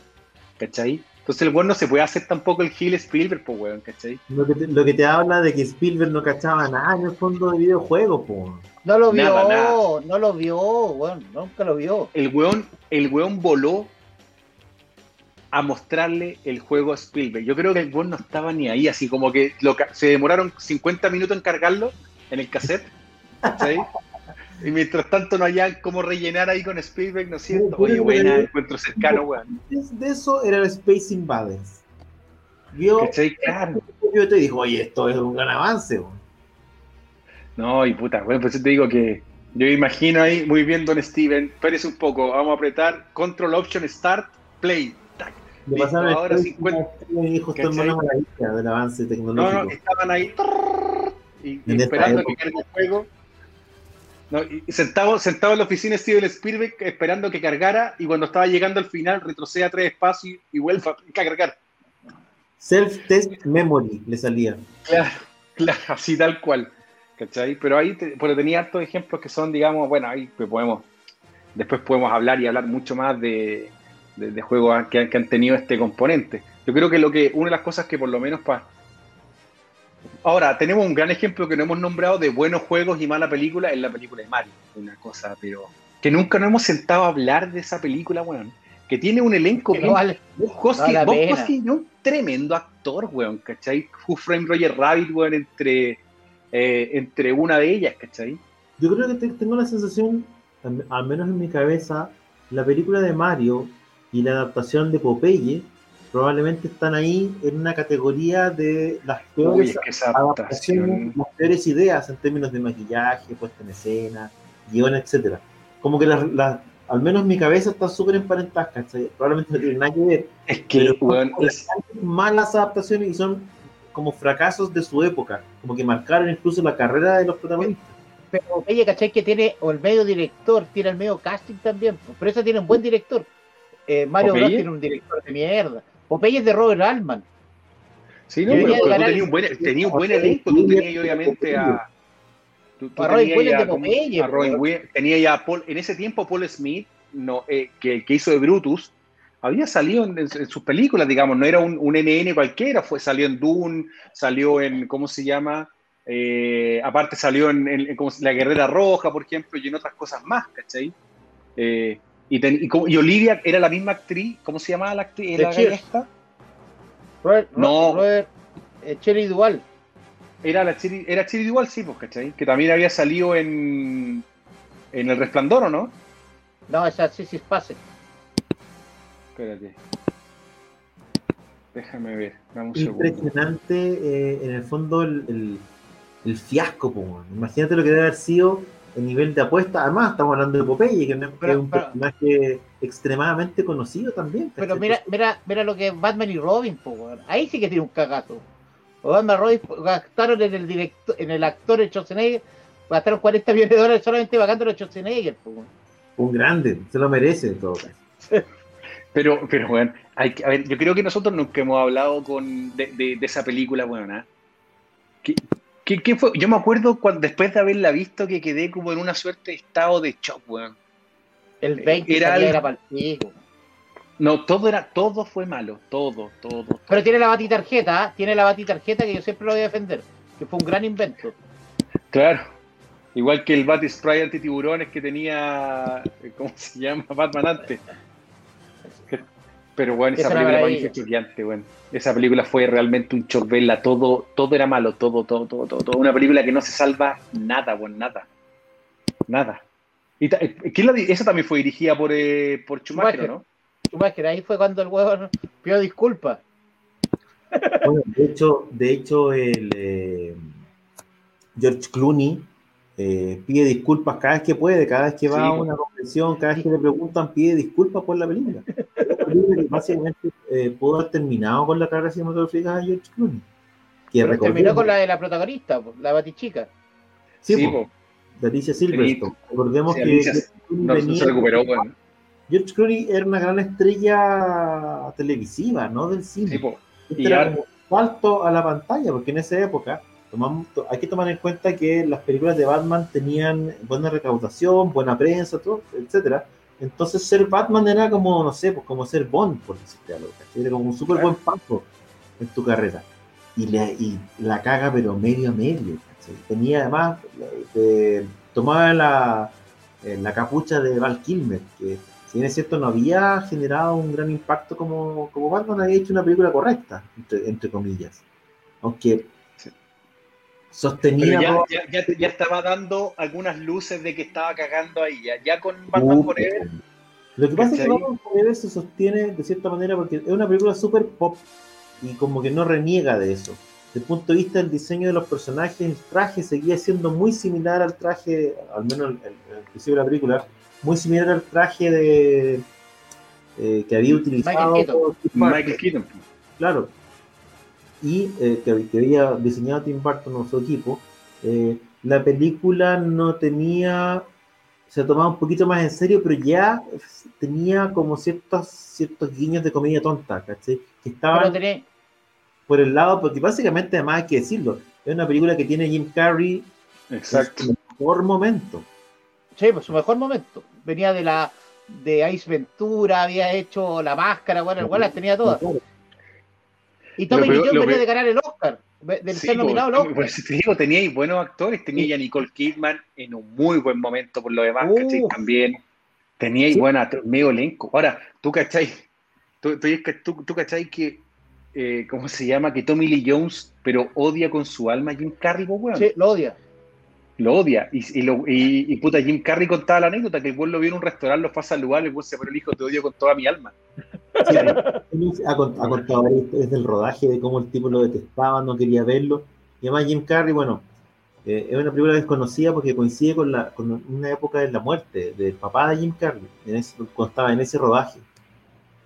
Entonces el tipo estaba vuelto loco, vuelto loco y como una manera de escapar estaba más loco aún. Entonces volvía loco al resto. man. Y, y No, una- pero la cagó. una de las razones Pero- por las que Tommy Lee Jones no le hablaba. Le decía, no me hables, en el, en el- digamos, fuera de cámara, no le hablaba, no quería que le, que con le hablara, que lo mirara, nada, no lo soportaba. Pero es, es, es cuático como, como una película, ¿no es cierto? Que, que tenía puta, mucho mejor elenco que las anteriores, a pesar de que las anteriores también tenían buen elenco. Pensemos que la primera Batman, puta, tenía a Kim Basinger que estaba también en su mejor momento. Yo, creo que- Tenía- yo creo que las primeras dos Batman hay que dejarlas aparte de la discusión respecto de, de porque siguen siendo, son súper respetables en términos de que además Sí, muchos elementos dos, de- las dos son una maravilla. tienen todavía muchos elementos de cine de autor, son películas muy de Tim Burton, y son películas que, si bien es cierto, uno puede tener eh, distancia respecto al tratamiento de los personajes, eh, ¿Qué tiene por el día la juguera? etcétera, siguen siendo películas súper respetables. Las otras, no sé si son tan respetables. ¿cachai? no, pues que ese es el tema. Pero por eso lo peor es que tú tenías una Batman Forever que tenía todo para ser respetable. Tenía yo un buen elenco, ¿cachai? Tenía yo un guion que venía de, de- del equipo de Barton, porque en el fondo ellos tomaron, este, ¿cómo se llaman los guiones que ya venían hechos? No es que trabajaron algo 100% nuevo. No, no, no, no, los guiones los hicieron bolsa. Los guiones Pero fondo, tomaron, Acuérdate que. Tim Burton fue Burton productor es de Batman productor. Eso sí, Burton. Sí, sí, tengo acá. productor. Me dejo buscarla. Se mantiene, mira, lo que hace Tim Burton se mantiene como un productor para seguir recibiendo plata, pero en la práctica él no tenía ningún rol creativo dentro de la cosa. Y tenía que ver con un acuerdo al que llegó cuando lo echaron, probablemente. Porque igual seguían utilizando elementos de sus películas en términos de ciertos diseños. Pero mucho más que eso, Pero es que tú cacháis que el, eh, bueno, el, el principal, el principal tema por el que Tim Burton se pelea con la gente de Warner es por las cajitas feliz. Que, bueno. que es la weá acuática, weón. No podemos vender cajitas feliz con tus películas, weón. eso es. En el fondo quería una película más alegre, más pop, y por eso terminan en lo que terminan. Ahora, ojo, eh, si uno mira la última película de Wonder Woman y la pone en la balanza con la tercera Batman, weá. están ahí, encuentro yo. Si tú te pensás en el final de, de Edward Nigma con este casco en que agarraba los, los pensamientos de todo el mundo, está Sí, sí, sí. palo con Wonder Woman. Sí, sí, es, es un buen, es un buen paralelo, si también lo había pensado, weón. ¿Cachai? Entonces ¿Cachai? uno dice, bueno, ojo, ¿cachai? Hoy día, con una película con el presupuesto que tiene Wonder Woman, con- están ahí, ¿cachai? Me da la impresión de que, de que están en la categoría. Eh, así que yo creo que incluso hoy día podríamos volver a tener, podríamos volver a caer en eso. No estamos tan lejos de, de caer en la. Lo que pasa es que al final, yo creo que ahí todos tenemos que echarle la culpa a Star Wars de una u otra forma, porque en el fondo lo que hizo fue convertir el, el merchandising, ¿no es cierto? El- el- la mercadería En el motor. en el gran en el gran motor de la película, o sea, haber negociado como negoció el weón y decir, ya, mira, sé que con la primera Star Wars ya ustedes se quedan con, porque por eso Fox tenía los derechos de la primera Star Wars, ¿cachai? Y, y decir, ya, pero yo me quedo con todo lo que es merchandising, y Mira. básicamente ahí el weón se reforró, pues weón. ¿Sabéis que hay otro elemento más que eh, hace que esas Batman sean, ah, ah, hubieran, se, se hubieran podido transformar en una especie de James Bond? Incluso la gente se está acordando de las bandas sonoras. En ese momento, po, tener- pegar, tener la canción en una película de Batman, así como es tener la canción en Bond, era valioso, ¿cachai? O sea, la Sí. gente se acuerda acá de Seal con eh, Kiss from a Rose. Kiss from a ¿cachai? Es Rose. muy buena. tenía YouTube, también era buena la canción, Hold Me. YouTube hizo la canción, Thrill Me, Kiss Me. ¿cachai? que en ese momento estaba nada más en el top. YouTube hizo la canción de, Sí, Batman, ¿cachai? Entonces era, tenía un valor, eran los actores mejores pagados, era como la gran superproducción. Y eso si se lo- a pedazos en un momento. Sí. ¿cachai? Si tú lo Increíble. pensáis, la primera película, la banda sonora es de Prince. Sí, ¿cachai? po. Es una maravilla. Que esa weá sí que es una maravilla. Pero bueno, es una tremenda banda sonora. ¿Cachai? Entonces uno dice, bueno, ¿en qué momento la cuestión... es- eh, No es tan poco común en el fondo que a Warner DC se le vayan la, se le arranquen las cabras para el monte con las películas, ¿cachai? Choca- Chocan el Ferrari. Echa- y Pero, tenéis- pero, Ferrari, eso es. pero nunca te olvidéis que siempre las películas tuvieron al productor John Peters, que es un huevo que siempre estuvo metido en la wea. Es que siempre- Y que era es un, que, bueno, y era un loco culiado. Sí, pues el peluquero, el peluquero de cómo se llama, de Bárbara Streisand, ¿cachai? Sí. Que, que, que- y bueno, hay toda una historia con respecto a este caso y que todavía aparecen todos los créditos. Si ustedes se fijan, hasta el día de hoy, por un tema de contrato, el weón sigue siendo productor, aunque con menos power, obviamente, pero, pero lo tiene, ¿cachai? Pero claro, o sea, Batman en ese momento, y piensa lo mismo de una otra manera lo que pasó con Superman, o sea, tú tenías Superman 1 fue una maravilla, Superman 2 tremenda, Superman 3 empieza el declive y terminaste la carrera de Superman de Christopher Reeve con Superman 4, weón. ¿Cachai? Oye, aquí Juan Pica me dice que las de Bond, el tema de Bond ha sonado re poco. No, pues amigo, si recuerda que sacó una Adele que era buena, y la Sí. otra, y la siguiente, el siguiente, la siguiente canción de Bond ganó el Oscar, la mejor canción. La, la y la, la ¿cómo se? La, la de, ¿Cuál fue la, espérate, la que hizo Chris Wall. Cornell? Creo que era la de, ¿cuál fue la de Chris Cornell? ¿Cuál fue la de la de Casino Royale o Quantum of Solace? Es cuestiones. Pero, pero la mejor es Libre Dead Die, pues, weón. Es que, no, esa, pero de, esa es la Oh. mejor. The Wings. Paul McCartney, weón, en la zorra. no, y la raja, and Let Die, weón. Pero la canción de Skyfall es una muy buena canción también, weón. Adele. Adele, esa es la de Adele, muy la buena canción, weón. canción ha sido tremenda. La de Adele, yo creo que debe ser una de las mejores canciones Bond que se ha hecho. Y la segunda, algo de on, Fly on the Wall, no me acuerdo cómo se llamaba la última. Que era un tipo que cantaba muy agudo que ganó el Oscar. hecho, Y, y Dura- Durán Durán, weón. Sam Smith me dicen acá, no sé. Esa es de la última, yo creo. Creo que Sam Smith hizo la de La de Spectre. La gente se tiene que acordar, yo no, me- no me acuerdo. Oye, eh, preguntan acá qué les pareció el casting de Supergirl. Eligieron una chica morena. Está bonita, eh, eh, es- morena. Puede ser morena. ¿Sabes que tiene como un aire a, a la de los cuatro fantásticos? ¿Cómo se llama la.? Yo- pero sí que yo encuentro que cuando hicieron lo de las cuatro fantásticos con Jessica Alba era súper extraño. Porque Es por eso- una latina que la, la, la, la tratáis como de hacer a la fuerza eh, rubia, Es que- pero claro, y era como para qué, ¿cachai? si ella es latina, úsala como latina, eh, que es parte de la gracia, digamos. O si no, si queréis poner una rubia, fíjate una rubia, ¿cachai? Pero es como que, claro, como que la rubia la pusieran morena, ¿cachai? Es como extraño. Pero no sé, no sé qué Supergirl van a, van a, van a- Eso, eso es lo que puede ser la morena. Hay una morena, hay una rubia. Y lo otro Sí. es que a propósito de lo mismo que, estaban, que estábamos conversando, DC anunció hace muy poco dos cómics, dos series de cómics nuevas. Uno en el universo de Batman 89 y otra en el universo de, de Superman de Christopher Reeve. Y encuentro Son unas que 78. una gran, gran, gran idea. ¿Qué te parece, Chaza? ¿Viste más los equipos creativos y todo eso? No, la- las portadas de Batman estaban muy buenas. La de Superman no me gustó tanto, pero la de Batman estaba muy, muy, muy buena. Van a hacer un live primero, van a ver cómo anda, pero en general todas esas cosas han salido después en, en, en idioma normal. Yo creo que van a ser equipos que van a ir cambiando, igual que la otra vez que hicieron la serie. Joe Quiñones es o no el, el dibujante de Batman 89. Pero va a ser unos seis números, después van a ir cambiando. Yo creo que van a ir rotando. Mi- A mí lo que me llama la atención, eh, hasta donde sé de la historia, esta cuestión partió de manera bien curiosa porque los dos autores empezaron a compartir en, eh, en redes sociales dibujos que ellos habían hecho como de cómo harían una serie así. Y a partir de eso, eh, como que le crecen los, los colmillos a alguien y se genera el proyecto, que lo encuentro chorísimo. Pero no te olvides que ya se hizo, que se llama Batman 66 con la de Adam West, que se hizo hace Sí, unos pues, años. Sí. Y está Wonder Woman, eh, está Wonder Woman también, con, que es linda, también se hizo unos cómics. Lo que pasa es que está como La- la continuación que era, tendría que haberse hecho hace rato. Y eran cómics online también. Pero Batman está muy 66 buena. Esa, ese, ese está buenísima. Está muy bueno. Está Ese muy está bueno. muy bueno. El de Superman no me gustó tanto, pero ese me mató. Lo que Es que aparte que que ese logo, ese logo es muy bueno, weón. Ah, está Sí, buena la sí, ilustración, sí. esa está muy buena. Pues, Yo pensé que era Jerry Orwell, más encima. tiene, tiene la onda, pero además, ¿viste los diseños de los personajes? Hay un, de hecho, hay un secuaz del Guasón que se parece mucho a Prince, y además retoma, bueno, retoma el diseño, retoma el a los actores del universo de, del Batman 89, que, que es una, un- una película que tiene un diseño de producción que es maravilloso, ¿cachai?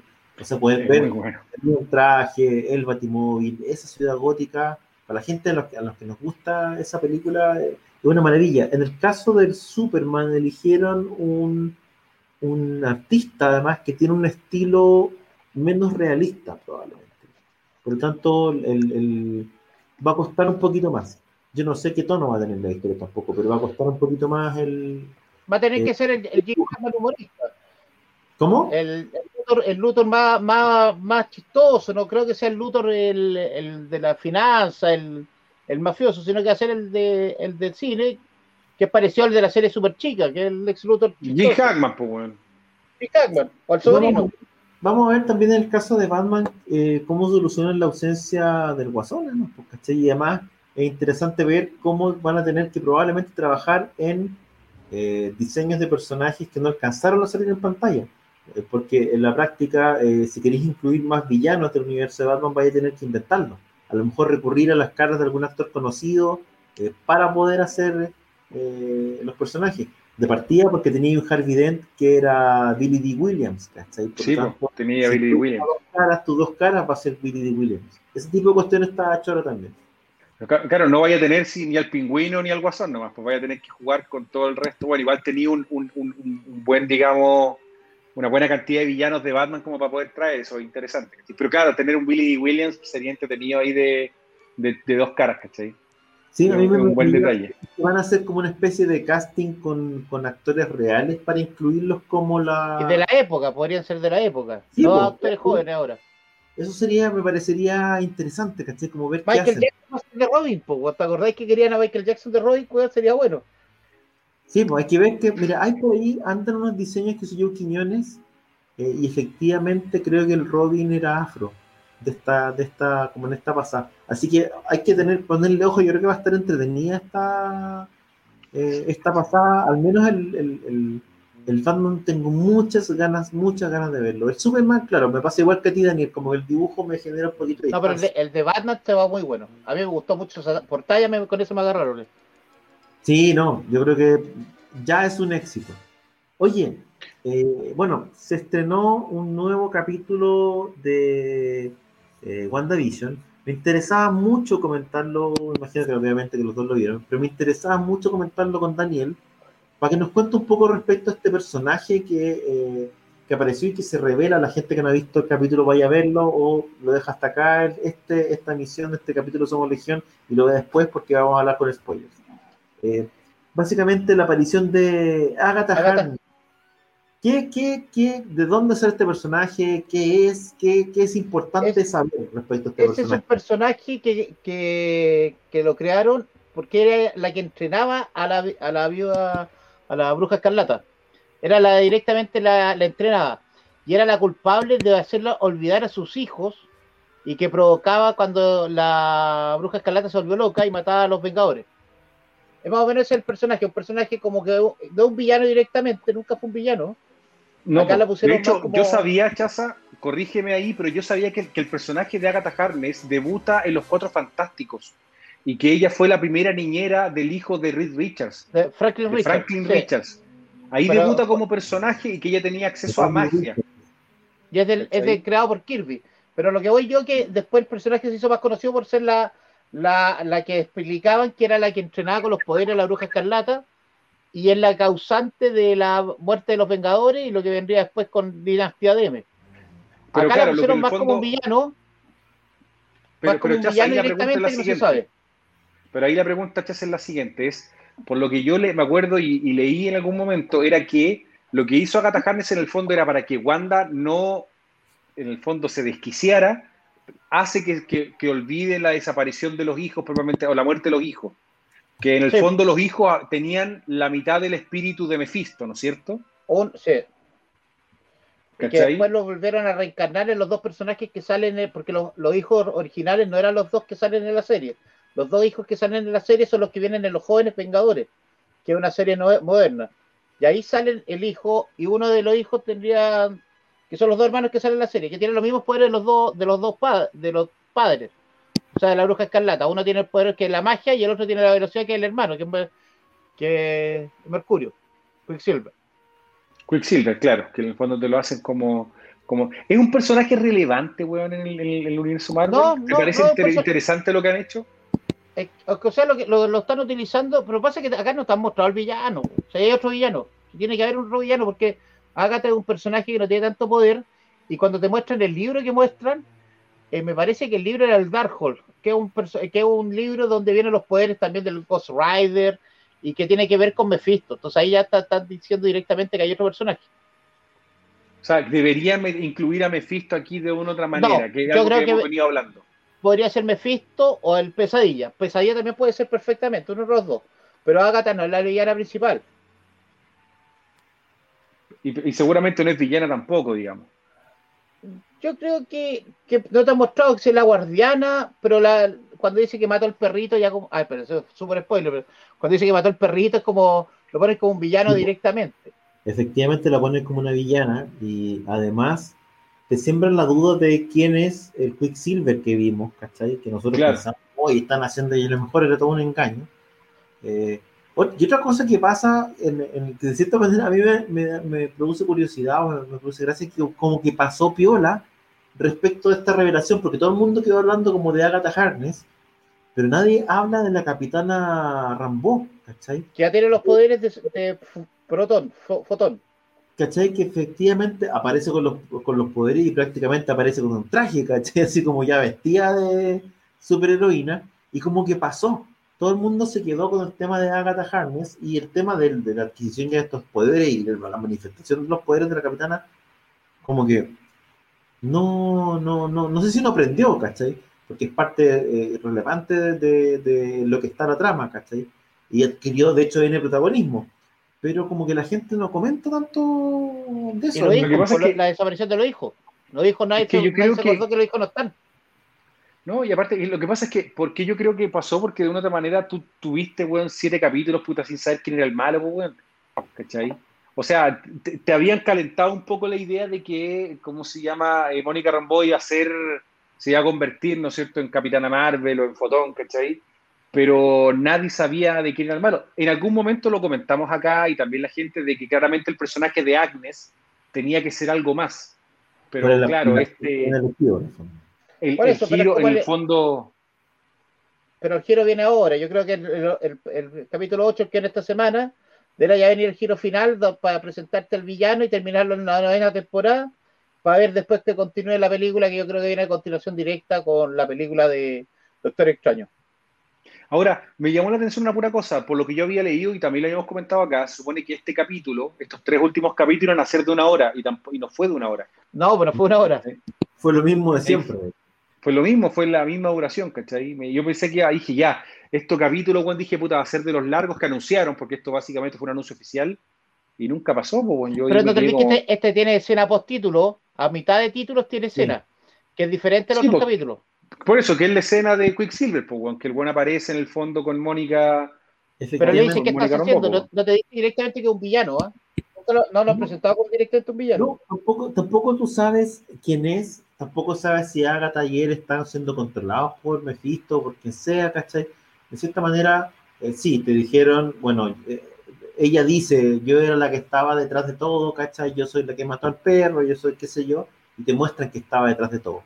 Pero tú no sabes efectivamente qué tan poderosa es. Y, lo que están haciendo, de cierta manera, es como abrir la puerta a decirte, mira, eh, acá... Hay un engaño. Es víctima y no causante de lo que está pasando. Eh, y, ella, y con eso, de cierta manera, también como que entráis al defentón ya como al desarrollo, o sea, digamos, entráis como al clímax de lo que va a ser la serie ya, con todo el conflicto súper instalado, explicado. Yo me imagino que el capítulo que viene ya es crucial para ver la cuestión más desatada, ¿cachai? Es como desatado todo lo que se ha venido preparando. Ya claro, te quedan dos capítulos, pues, weón tenías visión con Kat Dennings, ¿cachai? Que ya cachó lo que estaba pasando. Eh, tenías tanto a Kat Dennings como a la Capitana Rambo dentro del Hex, eh, con una trama que ya está también súper desatada. Tenías el, conflicto ya con Scarlet Witch, con Agatha Harkness frente a frente. O sea, ya está como desatado completamente los nudos. Por tanto, ahora ya lo que vamos a ver debería ser ya acción en la pantalla en, los, en los cómics, por ejemplo, tenía un personaje que se llama Jimmy Woo, que está en la serie. Ese personaje tiene superpoderes también. Eh, yo creo que también puede entrar a la. para poner los superhéroes, eh, superpoderes. Y el villano también me parece que es un poco el de Sword. El, el, el, el ¿cómo se llama? Jefe. El jefe Sword me dice que tiene alguna trampa. Bueno, hay todo el proyecto que tenía ahí escondido, que, que supuestamente algo debe. Algo debe pasar ahí, ¿cachai? Ahora, ¿qué es lo que va a pasar con Vision? Porque en el fondo cuando Vision trató de escapar, eh, se empezó a caer a pedazos. Sí, pues le pasó como un amigo mío que trató de escapar del control de la bruja y también. y, se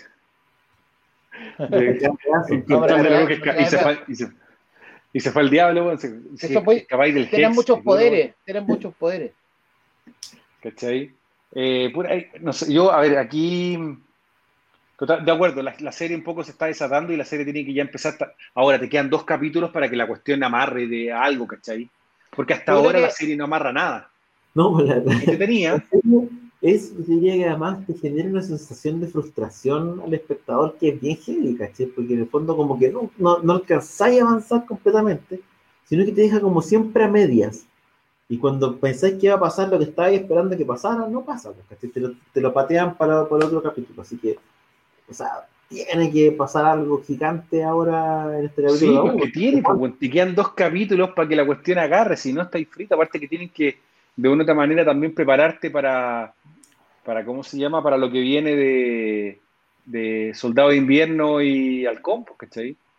¿Qué se tienen, tienen, se va a estrenar, a ver, este capítulo de esta semana, ¿cuándo estamos? Hasta el 19 de marzo eh, se estrena la serie, así que queda poco. Un día después de Snyder Cut, imagínate más encima. Eso que Pero Chaza, ¿cómo va a hacer algún tipo de actividad especial para ver el Snyder Cut? no, yo, No, eh, vimos con, con un amigo para rentar una sala, intentamos hacer todo y no se puede. No te deja. Porque no, No. es Warner. No, no está, no, no es Warner directamente. Entonces No, no, pues, hay, O sea, No hay- legalmente no podía hacerlo. no lo voy a hacer, pues, y con un proyector no es lo mismo. Yo la quiero ver en 4K, o sea, puta de partida, lo más probable es que la vaya, la voy a comprar, igual la voy a bajar, eh, la voy a bajar para verla en 4K. Oye, pero ¿y vaya a hacer algún tipo de actividad o va a ser más bien una cosa personal, tú solo en el- viendo con tu No, no, yo ya tengo el plan de pasar en banda. Si la estreno a las 3 de la mañana, voy a pasar en banda. voy a dormir una siesta hasta las 3 y ahí ver la película. Quizás qué va a terminar aquello. Bueno, el 19 entonces de marzo se estrena eh, la nueva serie de Marvel, eh, donde básicamente ahora sí se retoma como la línea principal argumental del MCU. Esta eh, WandaVision, si bien es cierto, eh, debería tender ahora estos últimos dos capítulos, especialmente el último, a darte más pistas respecto de cuál es el lugar que ocupa la serie dentro de esta trama, de esta macro trama que, que tiene el universo Marvel pero el, respecto a la otra, eh, de Winter Soldier y, el, y, el, y Falcon, eh, que en teoría es una serie ya más simple, más de, como habíamos hablado antes, más tipo arma mortal, más, Claro. más en este género Sí. de, de, de- serie de amigos, digamos, o de, o de pareja y dispareja, que sí está súper inserta en la continuidad del MCU, en teoría. O Así sea, no, te, te partía el villano el mismo del Civil War. O sea, claro, utilizando el villano directamente, un villano que ya salió y ya sería un cambio diferente con esta otra serie. Es interesante, digamos, eh, porque pasáis de lo, de, de- de lo experimental que, que ha sido WandaVision en términos tanto de formato como de trama, a una serie ya más tradicional que probablemente va a encajar mejor y va a pegar mejor con el fanático de las películas. Yo lo, lo que no sé bien qué va a pasar, Medio yo lo que no, no- hay que ver qué va a pasar con la película que le falta, weón, que, que Black Widow, sin Black Widow, qué estará pasando que puede ser importante para esta trama de esta serie, que supuestamente tenía que ver con esta serie. ¿No tiene fecha? Es que tiene una fecha de estreno en Chile, pero lo más probable es que la tengan que cancelar porque los- el cine, por ejemplo, ya se abrió y no está yendo la gente en Estados Unidos tampoco. Los casos en Estados Unidos están heavy todavía. Van a abrir los cines, pero estamos más o menos como acá. Es el tema que, aparte, tú tenés que pensar de que el riesgo que correría, o sea, yo creo que Disney tiene un, un tema. Hoy día, cualquier película que tú estrenes en el cine, no vas a tener, por un tema lógico de, de ¿cómo se llama? ¿De De, aforo? de que las salas van a tener, no, y, y por eso de aforo, justamente, no vaya a poder llevar la misma cantidad de gente que tú esperabas y llevar antes, ¿cachai? Entonces O sea, no vaya, el chi- la recaudación va a ser menos y eso te impacta de una otra manera. O sea, tú no podéis decir, puta, Black Widow guateó, ¿cachai? Entonces, Por eso puta, repente, bueno, grande. mejor guardártela. ¿Cuál será la fecha límite? ah? ¿Cuál será la fecha? Porque eh, O sea, parte, como tienen un tren de, de estreno, tiene que haber una fecha límite en la que van a tener que estrenar eh, O cambiarla. Para poder dar la, la, la película siguiente. digamos. Pero fíjate que, por ejemplo, este año tenéis dos estrenos más. Tenéis Shang-Chi y tenéis Los Eternos. Los Eternos que ya era estrena, se iba a estrenar el año pasado y no hay ni siquiera tráiler. Lo de Shang-Chi tampoco. Debe ser la película que nadie está esperando. Ah, por eso digo, pero ya tenéis dos estrenos que estáis corriendo y DC ya anunció que el estreno de Escuadrón Suicida se va a hacer por HBO Max y Cine. Y tenéis el rodaje también de la nueva de Spider-Man, que no hay que olvidarse que eso, no sé si todavía estarán filmando o Es para el próximo todavía año. está. Todavía para está en el próximo rodaje. año. Y esta semana se empezó el ro- rodaje de Flash, que el director ya puso, mostró lo- el estudio donde se va a filmar. O sea, eh, o sea, Warner de una otra forma se casó con un modelo y yo creo que no le hicieron tan mal. Yo creo que Disney, ponte tú, no le funcionó, eh, ¿cómo se llama? El tema de, de cobrarte aparte por el estreno. Yo no sé si le habrá ido bien en Mulan, por ejemplo. Mulan, Mulan hizo, hizo una buena plata, pero fíjate que es una película que salió al tiro en 4K, ¿eh? salió muy rápido. Ya, ya está en 4K, ya salió en versión Blu-ray y todo, pero por, es que no te queda otra, pues si tenéis que tratar de vender la cuestión. por eso Wonder Woman ya está calentita, anunciada pues, también, pues, por eso Wonder Woman se anunció el tiro. Es lo que voy yo, que el sistema de Disney, no sé si será tan bueno el de cobrar aparte, y la cantidad de suscriptores no sé cómo estarán. Es que sabéis que de repente uno con el sistema Warner, especialmente en el caso de Wonder Woman, tú decís tipos como que hicieron la pérdida, ¿no? Pues, ¿cachai? Yo no sé si habrán ganado mucha plata eh, con Wonder Woman. Sería Pero, interesante pero, ver cómo se mide la recaudación ahora, ¿cachai? Porque sin sala, eh, no sé, me imagino que tendrán la, la, la cantidad de plata que han vendido la- las copias Yo- físicas o digitales, ¿cachai? Yo el otro día leía que la cantidad de suscriptores de HBO Max en Estados Unidos era el tercer estaba en tercer lugar. Que Es que un- es así, bastante- puta. es un buen no es número. menor po, por- weón. no, porque Claro, pasó, a Disney. Es complejo porque en la práctica tú siempre mides estas películas por una recaudación que es por un sistema. En la práctica tú decís, bueno, esta película hizo tanta plata en cines locales, tanta plata internacionalmente, tanta plata se hiciste en, en venta de, de- de copias digitales o físicas, qué sé yo, y la recaudación se construye de esa manera. Hoy día, en Sí. el contexto actual, no vaya a poder comparar, eh, en la práctica no, vaya, no, no vas a poder saber cómo le fue a Wonder Sí, Woman. pero, pero la gracia de Wonder Woman, que podría haber sido, como la película salió, era, no era, una película entretenida, pero no era una buena película, No, lo más probable es que no hubiese sido un éxito como se estaba pensando y el final en HBO Max, el estreno significa que fue una película exitosa indirectamente. O sea, los cuales se arreglaron hasta, hasta en eso. Pero en el fondo hiciste, hiciste la pérdida, como conversamos el otro día con el tema de las películas de Adam Sandler, ¿cachai? Que son malas, pero tú decís, bueno, como solamente yo las tengo, igual las rentabilizo, ¿cachai? Yo no sé si... eh, Lo que pasa es que son más baratas de hacer, ¿cachai? Pero por ejemplo, Ah. mira, mira, mira la película que viene ahora, El Príncipe de Nueva York. O sea, El Príncipe, ya, El Príncipe de Nueva York la 2 va a venir solamente en Amazon. Amazon se, se embolsó 100 millones de dólares, 150 millones de dólares. Sí, Sí. La, la ganancia ya la tenéis.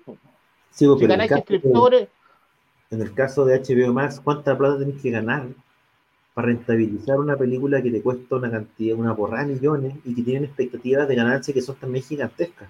Entonces, por eso. es interesante. tenéis gente que se retira. Yo otro día leía que generalmente la gente que se suscribe a un canal de estos, se suscribe por el año. Y la ganancia la tenía, uno calcula por mes y como ganancia es mucho mayor. Si tenía un, un porcentaje como 10 mil suscriptores. Claro, De porque mil si tú lo pensáis, si tú lo pensáis así, en el fondo, tú tenías a una persona que te está comprando una entrada al cine por mes. Por mes. Que eso sería el análisis, si tú lo así como así algo bien como rápido, digamos, sin mucho huevo, es comprar una entrada al cine por mes. A ti, solamente a ti como estudio, que no es malo, porque tú no tenías estrenos no. mensuales. Ojo. No, pero está, ha hecho más tiene un en estreno Estados mensual. Unidos. Solo en Estados Unidos. Por eso, solo No, Estados está, Unidos. está bien, está bien, pero, pero, pero igual ponte tú por eso, pero, pero por eso te digo, los gringos de una u otra forma, es bien particular, porque a ellos separa la recaudación gringa y el resto es internacional, Sí, ¿cachai? po. Por lo general, la Sí. mitad de la recaudación es gringa y la otra mitad es internacional. Algo No, pero- así. pero- a veces Pero está bien, pero, pero está, o sea, a ver, hoy día yo creo que tenéis que adaptarte tanto en el- la realidad actual que tenéis que hacer estas movidas pensando en un mediano o largo plazo. Hoy día yo creo que mucha gente, y preguntémosle aquí, aprovechemos que está justamente toda la gente que nos sigue, ¿cuántas personas tienen interés, no digo que lo hagan, pero tienen interés en tener HBO Max cuando salga en junio? Vamos a tener una idea, en el fondo. Pero mira, a mí me parece, Ruso, que es interesante saber cuánta gente iría a ver Wonder Woman al cine si la estrenaran mañana. No, pues ya la vi. De haberla ¿Qué- visto- ¿Qué no te sirve? Bueno, ya no te sirve. Eso King es Kong te lo sirve. que pasa con HBO Max. ¿cachai? King Kong es la que te sirve. se estrena en eh, Estados Unidos y todo el mundo que la quiere ver y que está urgido por ver esas películas, las ve pirata. ¿Cachai? Es que yo, Eh, yo creo que sé cuál es el tema que tenéis. Yo creo que hay un tema en Estados Unidos. Es que, ¿Cómo? yo, yo- o sea, acuérdate que hay un tema, que en Estados Unidos el tema de la piratería está más regulado que acá. No es llegar y bajarte una película a un torrent. Por lejos. A lo que me refiero yo es cómo mides ahora, en ese contexto, el éxito de una película. ¿Cachai? Porque yo no voy a poder hablar de una película taquillera o no, no voy a poder saber por la recaudación, porque en la práctica la recaudación va a estar parcelada en, en- en cómo la mides, cuánta gente se suscribió, eh, Por ejemplo. al ¿cachai? Eh, cuánta gente fue a verla o no al cine en el mundo. Es súper difícil hoy día saber si una película, en este contexto obviamente, eh, saber si una película es exitosa o fue exitosa o no.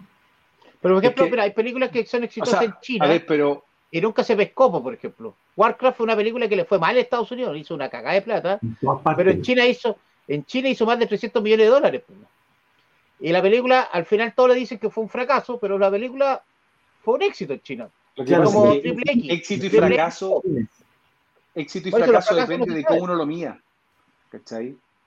Éxito y fracaso depende de cómo tú lo midáis. Pero hoy día yo creo que en términos comerciales. En términos es que yo creo que hoy día, comerciales tradicionales. Yo creo- del cine. Pero, es que por eso yo creo que si tú lo haces, si tú piensas en la medición como lo de antes, ¿cachai? Porque antes, ¿cuál era tu tema? Recaudación cinematográfica, la cantidad de gente que fue a ver la película. Pero eso no te decía que la película era buena o mala, puede haber sido un guatazo. O sea, No, no, no, no. Si yo estoy, estoy separando la crítica del Ya, perfecto. de éxito Hoy comercial. día, hoy día, yo creo que digitalmente es cuánta gente vio la película, ¿cachai? Esa es la forma que Woman le tú para medir, millones. ¿cachai? Eh, No, no sabéis, po. O sea, ¿Cuántas personas la vieron? Es que es súper incierto hoy día. Tú puedes decir, oye, Wonder Woman, no sabéis cómo, no, sa- no sabemos hoy día, ninguno Es que sabe si, una- si la película le fue bien. Pero es que tiene que, a ver, yo, yo insisto, yo creo que, que la, forma está y que la tiene, si no Netflix, ponte tú, no me diría el éxito de sus películas, por ejemplo, el contenido que está tirando, ¿cachai? Pero Netflix tiene una plataforma que funciona en todo el mundo, por lo tanto ellos saben qué más o menos que viste, ¿cachai? ¿Qué, qué ha visto la gente? Tienen un O sea, en Chile claro, Betty la Fea. ¿Cachai? En Chile se ve Betty la Fea. sabe qué es lo que has visto en Estados Unidos. ¿cachai? Y el resto no tiene idea. Entonces, hoy día es súper difícil saber, ¿cachai? Eh, O sea, claro, que yo entiendo, tú estás diciendo, va- no vamos a saber si a las películas les está yendo bien. Son apuestas O sea, distintas. es que tú estás pensando, claro, tú estás diciendo, tú, tú querís medir la base del mundo, y, y eso hoy día no lo podías hacer con HBO Max, pues bueno. ¿no? Pero Pues, tenéis que no. pensar en lo siguiente, ¿qué tanto les importa? O sea, hay mercados donde sí se está lanzando HBO Max, ponte tú, y que les importan más que otros, ¿cachai? y también se va a lanzar, digamos, ¿cachai? Por eso, puedes Pero pensar, fíjate- o sea, tú, tú cuando Ahora, tú yo no sé. la plataforma primero, tú la lanzás en Estados Unidos, pues bueno, ya tení 400 millones de hueones con un potencial altísimo de que te compren la hueá, ¿cachai? Sí, pero tampoco Eh, sabemos es tu primer si- mercado, pues bueno. si llega a Chile, va a llegar con los estrenos de Warner. No, eso no, no sí. sabemos, yo no sé. Creo día, por ejemplo, no, fíjate, porque si tú miras el trailer que tiraron, tenía, lo convertamos, lo comenzamos, lo comentamos acá, tenía pura weá que ya habíamos visto, pues, ¿cachai? No tenía ni un pedacito de imagen de Kong contra Godzilla, nada. Entonces a mí me tinca que no van a hacer la fórmula de Estados Unidos, ¿cachai? Y aquí se va a mantener el tema de salas de cine. Yo, yo, yo quiero ver, quiero, quiero ver, porque si en el fondo la estrategia de los hueones es sumar suscriptores, es probable que a lo mejor hagan algo para Latinoamérica. Pero hay que verlo, no sé todavía. Es como que si la estrategia, la, la, te, te la lanzáis, pues. Pero es curioso, es un- en, en el fondo el cambio de paradigma respecto de qué es, eh, ex- que, que es un éxito o no, eh, ha ido cambiando. Un poco eso lleva mi, mi reflexión. Y No, que hoy día cambió, hoy día cambia más- todo, pues, si de una u otra forma, hoy día, hoy día el cine, a ver, ¿cuántas salas no van a volver? Pero fíjate, por ejemplo, el Juego de Tronos, ¿te acordáis que salían los números de las descargas que tenía Pirata? Por ejemplo, el Sí. Juego de Tronos tenía, tenía hasta los números de las descargas Pirata, que eran las series más descargadas hasta el momento de la historia. Claro, Esos son números, también te servían, porque en cambio, no sé, la- los sí, números hay- igual. Hay un tema con la trazabilidad, digamos, del, de, de Wonder Woman, por ejemplo, que fue como la más pionera, eh, que es súper difícil de rastrear. No vamos a saber si, le- yo creo que no vamos a saber si la película le fue bien. Yo de repente me pasaba el rollo cuando la veía y yo me dice, pucha, esta película que guateó en tanto, en tantos puntos, ¿cachai? Que lo conversamos acá, que estoy yo. Decía, no, pensaba, no la habían tirado sacrificio por lo mismo. Por eso te digo, yo también creo que la tiraron sacrificio. Al final le dio mejores números tirándola de sacrificio que en cine. Imagínate si sea un fracaso en cine. DC tendría otro fracaso. de repente los tipos dijeron, ¿sabéis que la mejor manera que tenemos para rentabilizar esta película que no salió como queríamos es aprovechando potenciar HBO Max, que es el negocio que más le interesa a la luz de todo lo que ha pasado? ¿cachai? Entonces puede ser, puede ser que como dice el ruso, ese es el concepto de éxito que tienen para esto. Y, y por Pero- eso te digo que yo cuando Disney no quiere lanzar Black Widow en Disney, eh, tenía el, el efecto de Mulan. ¿Qué pasó con Mulan? Nadie sabe tampoco muy bien. Estaba solamente en Estados Mulan, Unidos. pues, bueno. En- pero en- Mulan- es que lo que pasa es que Mulan se lanzó con, como una suerte de contenido premium dentro de Disney, por lo tanto ellos sí Pagáis pueden 30 dólares. Claro, ellos sí pueden saber cuánto recaudó en ese sentido. Ahora, Mulan es una película que ya no llegó a salas, ¿cachai? Por lo tanto, también hicieron. No, olvídate. entre Aparte comillas, creo que está disponible, yo no lo he visto, pero creo que está disponible en, en- Sí, está. en la plataforma Disney Plus. ya está Ya no, pues disponible. gratis. Ya, ya está gratis, sí. Y, la película no es mala, tampoco es una película entretenida, bien hecha, que se una producción cara, digamos. Se ve, Pero era una película que se esperaba que en China le fuera muy bien y le fue muy mal en China. Que es el mercado que está abierto. Por ejemplo, la película más taquillera de la historia ya no es Los Vengadores, es una película en China, que este año ya lleva 380 millones el primer fin de semana. Que esa bueno, película, hoy- nadie habla acá, nadie habla de la película porque es una película de mierda. De, Detective Chinatown 3 se llama. Y la weá hizo casi 400 millones de dólares el primer fin de semana. Mira, por acá la Ahora. gente, la gente dice que el modelo de Disney, es, el chacarero Solid dice que el modelo de Disney es peor. Es un modelo bien especial, pues, ¿cachai? Porque en el fondo es, es usted ya contrató mi plataforma, pero además tiene que pagarme extra y no poca plata para ver el, para ver la película, no para comprarla, sino que para verla solamente. Pero la entrada en Estados Unidos es cara, po. No vale lo que vale acá. La entrada de Estados Unidos es cara, po. No, pero la 20 dólares película, salía. la, la película, yo me acuerdo la gente en redes sociales, así como gringo, se quejaban así como de, oye, ¿sabes que realmente es cara? Es como, es como ir al cine varias personas en la práctica, eso es lo que te estaban cobrando. ¿Pero cuánto sale la entrada de Estados Unidos? ¿15 dólares? ¿20 dólares, no? Más. Más, por eso te digo, si no es barata la entrada del cine en Estados Pues, Unidos. si no... Sí, pero es que también tiene que ver con el... el- el- el- o sea, la Por eso entrada la al cine cantidad de plata también que tiene que... Depende si la- la vayas entrada- a o no. Exacto, o sea, yo no he ido, a- no, uno, uno normalmente que vaya a salas, a ciertas salas, claro, son más caras. Yo no sé cuándo serán otro tipo de salas también. En, en Estados Unidos hay una oferta bastante amplia en ese sentido, en salas, en, ¿cachai? En un montón de cuestiones más como para para Pero, por ejemplo, cuando fuimos a ver Venom, Venom la vimos en IMAX. En IMAX. Sí, ¿cuánto es que nos salió un poco más cara, pues bueno, esa salió más Por cara eso digo, que la 20, IMAX. 20 dólares, 22 dólares. Entonces, 30 contra 22 por una persona para verla varios. No sé si será tan caro. Para, verla en tu, para verla en tu casa, muchacha, en tu tele. Sí, pero la pueden ver toda la familia. Y la compran todos los buenos que tengan el, el Disney Plus. Bueno, te, Si te te entiende, queda- claro, que normalmente si tú vas con toda tu familia al cine, claro, tenés que pagar cuatro entradas versus que la vean cuatro personas en tu casa o en de tu familia, nada, pues tenés la pura Sí, suscripción. Diego Hernández dice que Mulan generó 70 palos verdes y que invirtieron 200. Ese es Ya, según- Juan- Wonder Woman tiene 180 millones de dólares ya juntados en cine. Poco. No sé, yo creo que a Wonder Woman le fue como el orto, bueno, o sea, un tema que no han hablado, weón, pero Nadie No, sabe. no, no. la película le fue No sabéis, No, pero- no, no, pero a ver, yo creo que la película le fue mal en todos los sentidos. O sea, una película que, que partió y que la gente en un principio hubo algunas, algunas críticas positivas, pero rápidamente se empezó a ir a la mierda. Rotten Tomatoes, weón, que partió fresh, terminó Rotten, weón. Pero Eh, ¿sabéis qué? Ruso, yo creo que es una película que genera reacciones súper diversas. Porque hay gente que le Bueno o gustó, mala. eh, pero eh, no tiene, no hay términos medios. Eso, Pero es, es como, es como tú decís que es la Rogue One, es la Rogue One de, de DC. No, Bat- es Batman Superman. Batman Superman, otra Batman Superman de DC. No, No, y de- a mí, oye, Superman- mira, no hablemos de películas de Zack Snyder que son malas nomás. Ya O sea sé. que le- A mí- Claudia, tú no crees todavía, Oye, Claudio, por eso a ver, eh, Claudio, que cosa, en tu corazón. Yo te voy a decir una weá, la- lamentablemente Wonder Woman 84 es mala, weón, es una mala película. Y perdón, así que gente que le gusta, bien, pero a mí no me gustó, weón. Pero si hay gente que le gusta Batman v Superman por Russo. Que No, encuentran- Batman vs Superman a, a Russo Oye, le a. Pancho, a Pancho, a Pancho le gusta Batman v Superman también, weón. A mí también me gusta. Gente equivocada. po. El chazo con esa película. Yo era todavía con esa película. A mí me bueno, No. yo, la- yo, la- yo, yo soy fanático de esa wea. ¿Viste? Si no, si le gusta. Por ir pero- fanático de Snyder. Es- Snyder entró a tu vida fuerte. Entró- Ahora no, no. viene la- la- A Chaza le gusta, pero así como de adentro, ¿cachai? Weón, mira, mira, ahora, cacha, ¿cómo será de grande Zack Snyder que va a estrenar la, su misma, la misma película el mismo mes en blanco y negro y a color? po? ¿Quién te hace esa?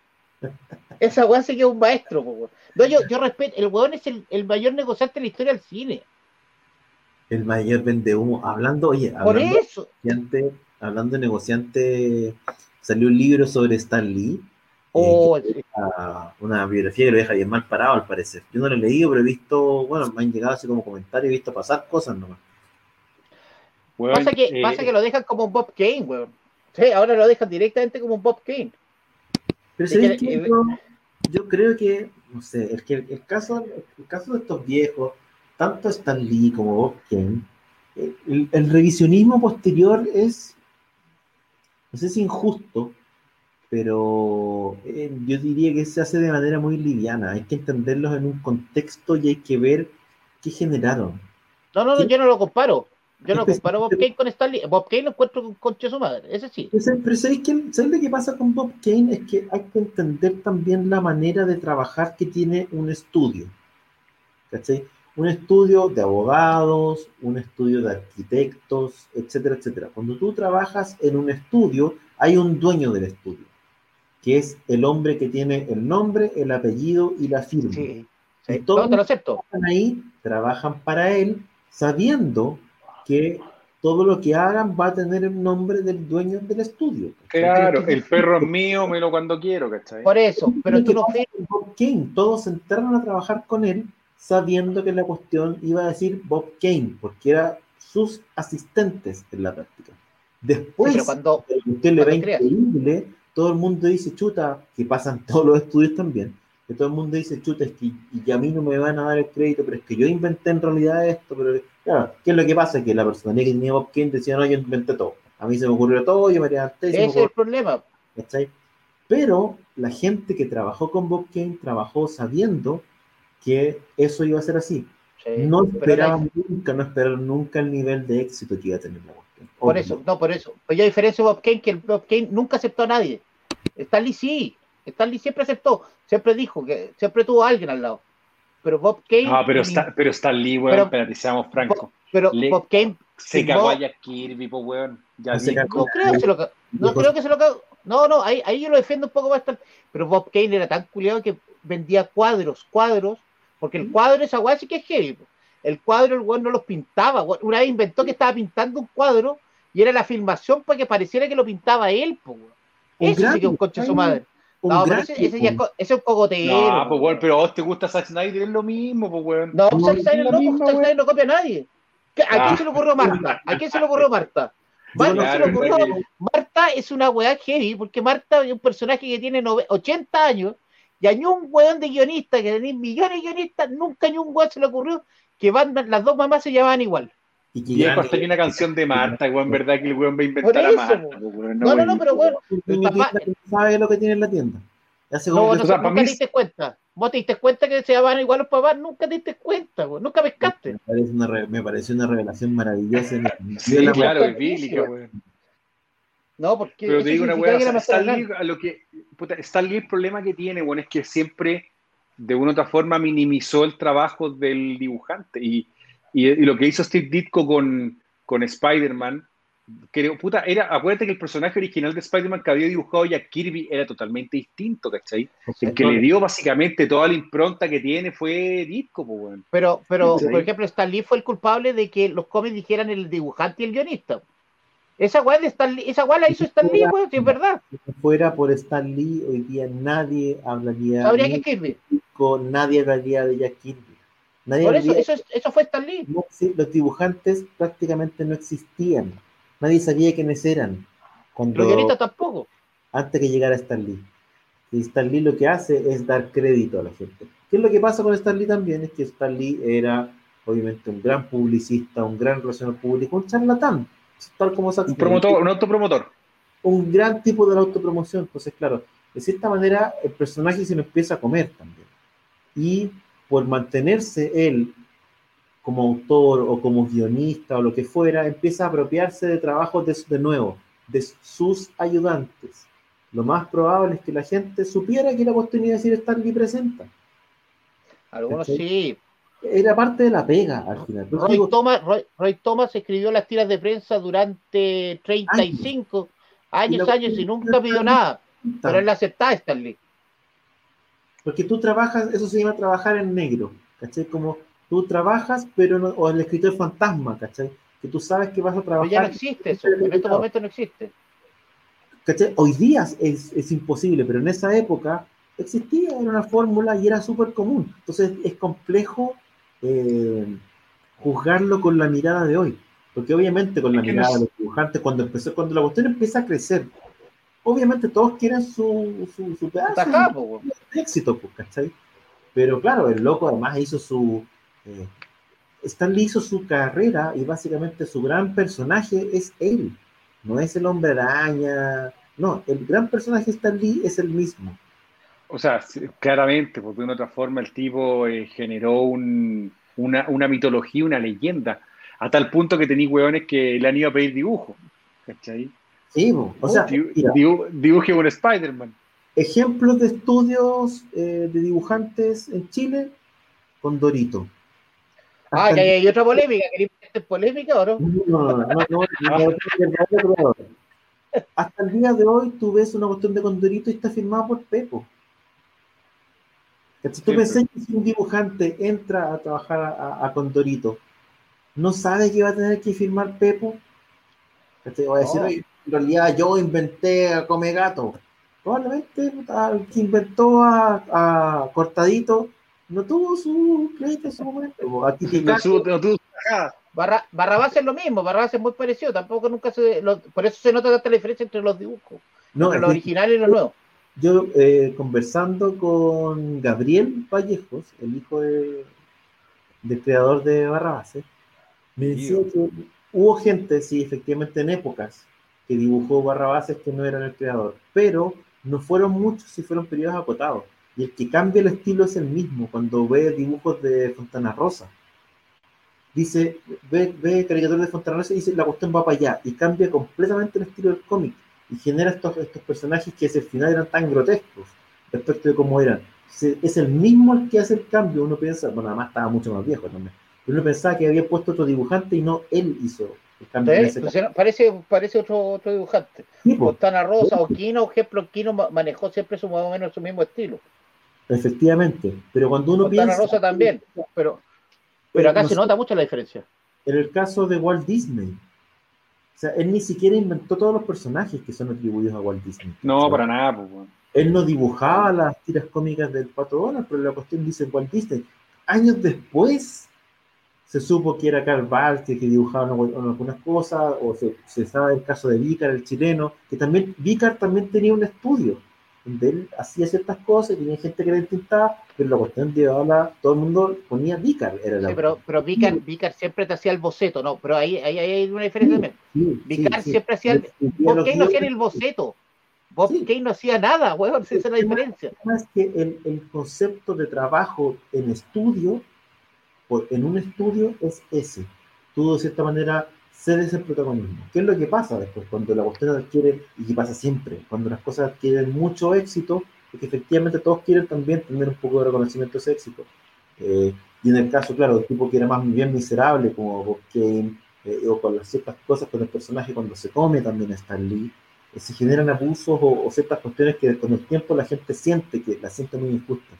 Probablemente en esa época era la pega nomás. Y era la pega y era el tipo que te estaba dando pega. Por lo tanto, el cuestionamiento es posterior. Tengo la impresión. Ahora tú, bueno, eh, Stan Lee y cómo se llama y Bob Kane eran amigos, pues, weón, ¿cachai? De hecho, eran Sí, cercanos, o pues, weón, súper bastante amigos. bien. Sí, ya, Sí, iban- se juntaban a comer juntos, hacían hartas cuestiones. Y de hecho, eh, eh, Bob Kane invitó a Stan Lee a la premier de Batman, del Sí, 89. Lo que pasa es que eran tipos que estaban, eran súper pocos los que estaban en esa posición, como de grandes creadores de, de Sí, por pues, Superman, que Superman los murieron creadores- pobres. Tuvieron que todos los creadores, todos los artistas y guionistas de cómics tuvieron que ponerse poco menos que en huelga para que le pagaran algo más a los creadores de Superman que estaban en la miseria. bueno, la familia el, siempre peleó los derechos y bueno, No, ganaron el- algo finalmente. El que, el que logra finalmente que le paguen a, a Schuster y a Siegel eh, la plata que decían es Neil Adams, que es un tipo este fue el que la peleó. pero que, pero que tiene una conciencia una conciencia criminal heavy. Y él, ese que, que en ese momento era uno de los principales dibujantes de historietas, pone de acuerdo a todos los creadores y empiezan a hacer un lobby para presionar. Y de ese cede. Eh, pero, pero los tipos no, no ganaban lo que ganaban porque no negociaron inicialmente como cine. No, porque en ese tiempo no era, era irrelevante. Si tú pero si tú, no, uno empieza a hacer un análisis similar en general, ¿quiénes? Muy pocos. Yo creo, yo creo que hoy día básicamente tú tenés lo- lo- lo- lo- los escritores y todo, pero piensa, por ejemplo, Lovecraft. Lovecraft, Lovecraft y- murió, weón, en, en la miseria, weón. Robert T. Howard murió también miserable, weón. ¿Cachai? Eh, y, y- y tantos otros, bueno, los mi- mismo caso de Philip K. Philip K. Dick no, no, weón, no, no vio el, ¿cómo se llama? Los logros de lo que él hizo, lo mismo, eh, ¿cómo se llama? Arthur C. Clarke, ¿cachai? tú tenés que hoy día, ponte tú un Stephen King que está ganando plata con lo que generó, lo que hizo tiempo atrás, o el mismo caso, ahora, es distinto lo que pasó, ponte tú con la, con la, la, la, escritora de Harry Potter, ¿no es cierto? La J.K. Rowling, que sí, ella empezó a escribir en una época donde se valoraba más el trabajo autor y, y pudo, y puta, aún se forró, hizo lo que tenía que hacer, pero, pero piensa, pues bueno, o sea, Robert E. Howard, creador de Conan, murió. cuando hablamos de, o de estos autores, estos, no sé, eh, Robert E. Howard, eh, Lovecraft, eran autores pulp, en el fondo, ¿cachai? Que literatura de súper super comercial y súper de baja. Eh, de baja. Pero, por ejemplo, Edgar Rice Burroughs, ese, ese ganó plata, entonces por eso digo que era pero nunca, pero tampoco se, pero tampoco se ultra forró. Era literatura menor por decirlo de alguna manera. Era una literatura menor, ¿cachai? Ellos hacían su plata o sus lucas escribiendo. Vez Gonzalo Yenel comentaba que, eh, que, les pagaban por palabras, y por eso que las descripciones eran tan largas. Porque en el fondo se alargaban las descripciones para ganar más plata porque les pagaban por palabras. Eh, en el caso de los, de los autores o de los escritores de cómics, claro, eh, Siegel y Schuster eran dos cabros, ¿cachai? Que no cachaban mucho el negocio y se meten en esto sin saber mucho. Y Superman es casi, no, no el primero, pero es uno de sus primeros personajes y, el éxito no se lo esperaba a nadie. Por lo tanto, hacen un muy mal contrato desde el inicio. Siempre tuvieron un mal acuerdo por, eh, por Superman. En el caso de Bob Kane, Bob Kane era de una, no sé si de una clase social distinta, pero su papá era abogado, por lo tanto, todas las negociaciones de, de sus contratos desde el día uno son mucho mejores que las de todo el resto. En el caso de Stan Lee, Stan Lee Sí, escribía, pero Stan Lee llega como un puesto de ejecutivo, entre comillas. Primero junior y después rápidamente asciende. Pero fue junior en los 40 en timing, no es de Marvel. La posición de Stan Lee en la industria no la tenía ninguno de los otros. Porque Stan Lee era, por una parte, creador, pero era el jefe de la Boston. Por lo tanto, era el que, de cierta manera, podía poner su firma encima de cualquier hoja y nadie le iba a discutir porque él era el jefe. Y ese jefe además, Stan Lee, se transforma en una marca, en una manera de hacer las cosas, ¿cachai? La manera Marvel de hacer las cosas en que, en que tú dibujas y yo después pongo las palabras. Eh, tú me das una idea y yo te la transformo en otra cosa. Entonces, además, en esa manera de trabajar, el límite respecto de quién crea cada cosa es súper difuso. En la práctica, Ahora, Jack Kirby hacía los cómics completos. Y claro, después llegaba Stan Lee, le ponía las palabras en los globos, ¿cachai? Y oh, es un nuevo cómic de Stan Lee. Entonces, obviamente eso genera frustración en, el resto de los, de, los, de los creadores, de los dibujantes, qué sé yo, y eso se va acumulando y genera resentimiento.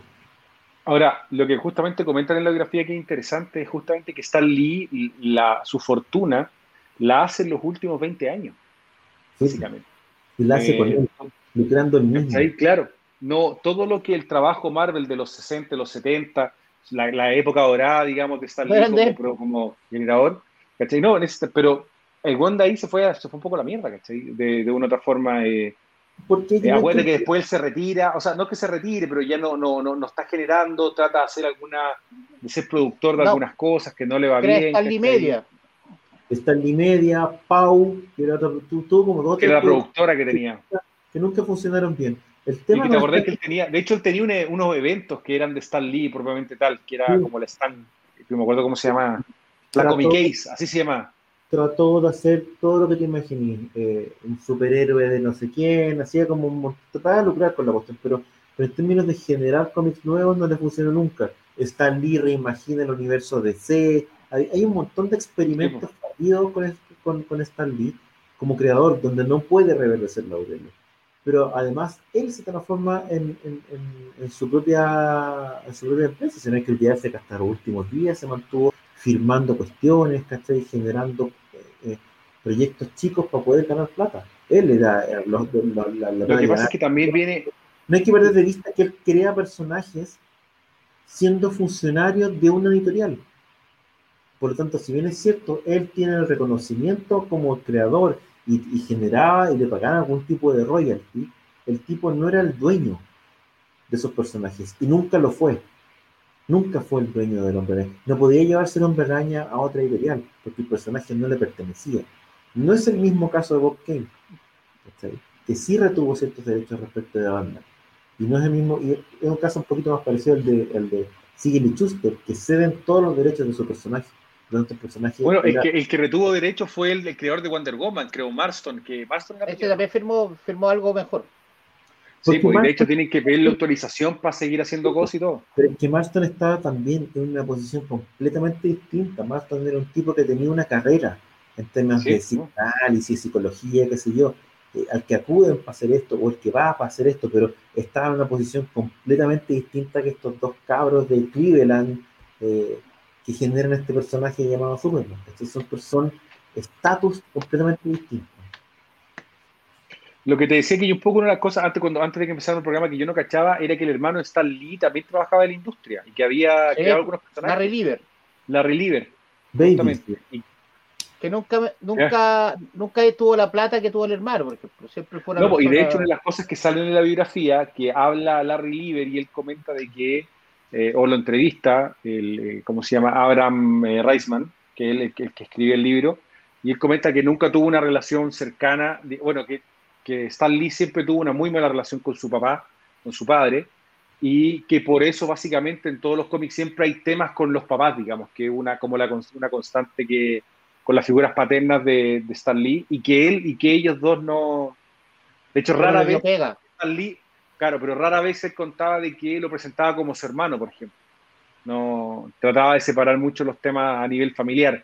También cuentan un poco en, en la biografía, te hablan de eh, la relación con la hija, que básicamente la hija fue también una despilfarradora de parte de la plata que tenía que tenía Stan Lee, ¿cachai? Bueno, parte, eh, del, drama del final de la vida de Stan Lee, con esta gente chupando sangre en el fondo hasta, hasta el último día de, de este personaje, tiene que ver con el nivel de gasto que mantenía la hija. La hija.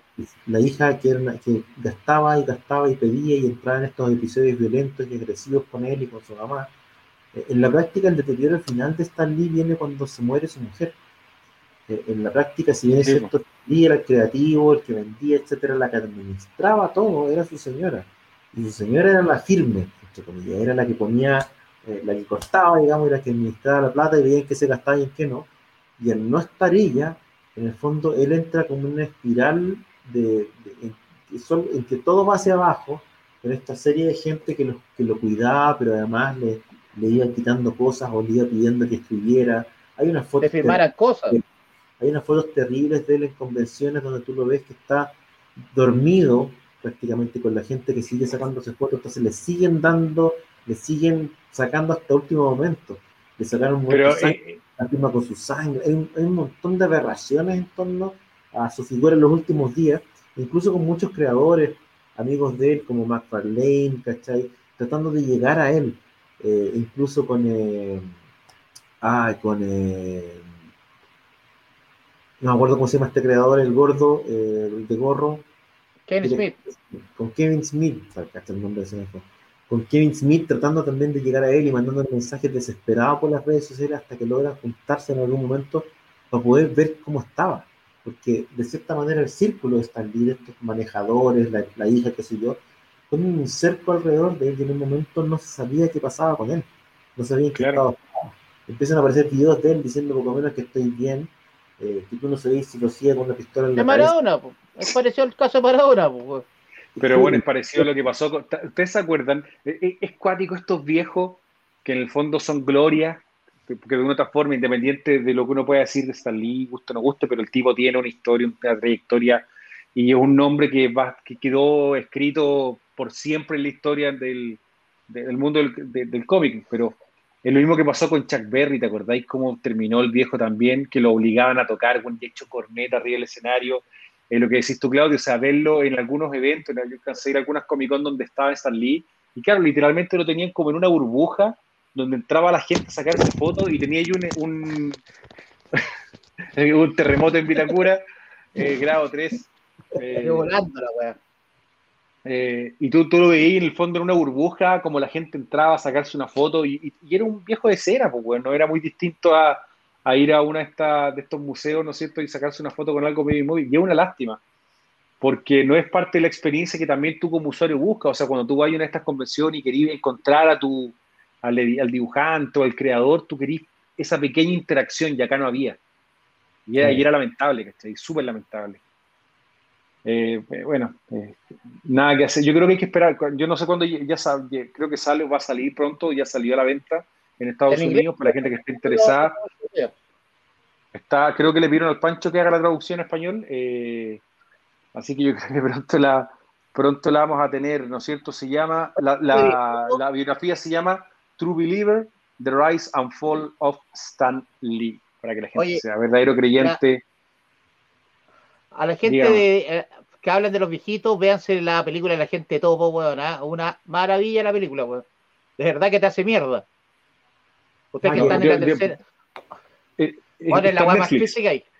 Es, es Up, weón, pero una hora y media, El comienzo de Up, pero una hora y media. De ese nivel. Uy, no me voy Con todo en serio, weón, que hay para cagar. Tengo el ánimo para no, muéstrasela a tu, muéstrasela a tu hijo porque va, te de que cuidar pronto. Vamos a terminar pronto este episodio de Somos Legión, pero antes de que nos vayamos, obviamente les recuerdo en accioncomics.cl pueden encontrar estos dos, estas dos revistas. Y el 2 ya anda a dejarlo porque la gente quiere llevarse el 1 y el 2 juntos, bueno, quieren llevárselo solo. En accioncomics.cl lo pueden encontrar, no, si voy a dejar, voy a dejar algunas en... Para hacerlos parejas, vamos a hacerlo en bolsa y vamos a pedirte que te firmís todos para que la gente se vaya contenta. Vamos a dejar algunos. Oye, ¿por qué no te sacáis sangre, weón, y le ponemos una mancha de sangre a cada uno? Eso, y Eh, va a salir aprovecho de decirles también y contarles que también en accioncomics.cl pueden encontrar el, Gran Guarén Amazonas, va a salir el Gran Guarén en Brasil luego, que debe ser una de las cosas que me tiene más contento en estos últimos, estos últimos anuncios eh, internacionales y que debe ser también uno de los más inesperados, así que nada, pues, muy feliz con aquello. Y también les comento que leí esto, que es tras la huella de Frankenstein, con historia del gran Miguel Ferrada y dibujos de Pipe Oliva, está buenísimo. Es un libro ilustrado en una súper buena calidad, como todo lo que hacen las editoras de Arcano Cuarto. Lo pueden encontrar en, en arcanoib.cl. Y aquí les voy a mostrar algunas páginas para que cachen el nivel. Ah, está bueno. Ah, yo pensé que era novela. Mira, es un, no es un cómic propiamente tal, está muy el lenguaje de cómic, pero es una es un relato de Miguel que está ilustrado. Entonces, claro, tiene las palabras y todo, pero las ilustraciones están súper buenas y el relato está bueno. Se trata de una vuelta de tuerca de, eh, no voy a contar mucho, pero es una vuelta de tuerca del relato tradicional de... Eh, ¿De Mary Riley? De, claro, de Frankenstein, obviamente, eh, que tiene, que transcurre en el sur de Chile. Así que tiene un montón de elementos que son chilenos, pero también no, está precioso, está muy bien dibujado, está muy, además la edición está, está eh, muy bonita. Es, algo que de verdad es como un, bonito libro eh, para tener. Además de que se lee muy rápido, eh, pero afortunadamente no tan rápido, uno, uno disfruta mucho las ilustraciones. es como no se lee tan rápido porque tú te detienes mucho en No quiero mostrarle más no spoiler demasiado, pero está súper bueno. Así que saben, eh, o sea, les recomiendo que, que lo consigan en eh, www.arcanoib.cl. Vamos a poner la dirección acá de esto. Oye, vaya, vaya, vaya a estar en la Expo Comic Claudia al final, ¿o no? La ponen no sé si quiero ahondar en aquello, pero. No, no te metáis en wea. Pero si vos le dijiste, weón, el weón tira la, tira la piedra y esconde la mano, weón. No, así que me reí mucho. Oye, pero eh, Arcano Cuarto. Arcano Cuarto.cl con nivel.cl pueden conseguir el, el, libro y otras cosas más. Tienen un montón de cosas buenas las editoras ahí para que le echen un vistazo, muchachos. Oye, bueno, antes de, de, cerrar, compadre, cuéntenos novedades que hayan llegado a, a Chazam puta, me llegó un cargamento grande, llegó desde Liga Justicia, Black Hammer, eh, la edición es nueva, la reloj del juicio final, el reloj del juicio final, pero con la edición de lujo, que es un atroquelado con la cara de Superman y Manhattan uno a cada lado. Eh, llegaron la edición ¿Español e inglés? En eso estaba hablando en español. En, inglés llegó Batman Catwoman 2, llegó el final de Metal, eh, mañana era estar llegando una carga, la edición nueva de Kingdom Come de Omnipress, que ha mejorado mucho Omnipress como editorial. Eh, lo que es manga, Jujutsu Kaisen, Mayor Academia, todas las series de moda. Y mañana llega un pedido gigante y espero que ya el viernes esté llegando Scott Pilgrim a color, más cómics de Avatar, que una weá que se puso muy de moda gracias a Netflix. Lo que están dando Netflix es lo que está funcionando mejor ahora en este instante. El manga ha Sí. tirado muy para arriba, weón. O sea, que se- se- en estas últimas semanas, con lo que es Netflix, todos los animes que están dando Netflix están funcionando muy bien. Que no, no pasaba Mire. tanto antes, como que el manga tiró muy para arriba con esta pandemia, weón. ¿Tú dirías que Oye. es el momento de hacer el especial de anime en este programa? Bueno, lo, lo que es animes está, está heavy, weón. No me, weón, por ejemplo, el Pancho se metió a ver anime, weón, y le quedó la cagada, estaban todos. Pero Sí, es que el, el de anime, el de anime es un- es, es un seguidor más complicado, weón. Se hizo fanático del anime y ahora no, no se quiere bañar. No, no. Se le caché las rodillas negras. Oye, no sé si la gente la ha visto, pero la gente que no ha visto, pero se estrenó ahora en Netflix una serie nueva que se llama Tribus de Europa. La, no sé si la cacharon. No, esa no la viste. Es Una serie, serie alemana, por lo que estuve cachando, los, con varios actores de la serie Dark. Así que quiero, quiero cachar a ver de qué se trata. Es una serie pandémica que se, o sea, mejor dicho, post-apocalíptica del año, en el año 2079, ¿no es cierto? Con distintas facciones que sobrevivieron en Europa y como una suerte de batalla para algunos artefactos, ¿no es cierto? Medio extraños. Vi el trailer justo hace un ratito atrás, así que quiero, ¿Y quiero verlo. No, no?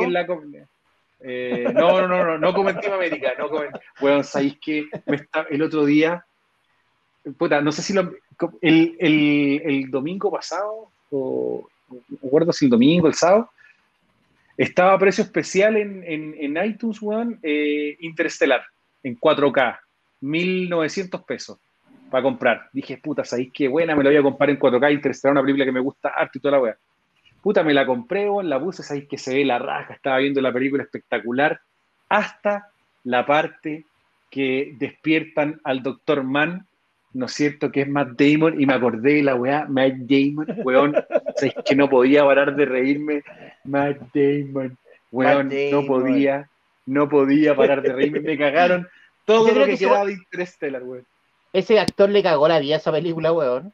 No, cachai que yo me- el otro día estaba leyendo, estaba- porque como hablamos la cuestión, obviamente vi la película de nuevo, me cagué la risa, la escena sexual alemana y toda la weá, y leí algunas cosas, y bueno, Matt Damon es amigo de estos weones de, de, ¿cachai? de, de Trey Parker y Matt Stone.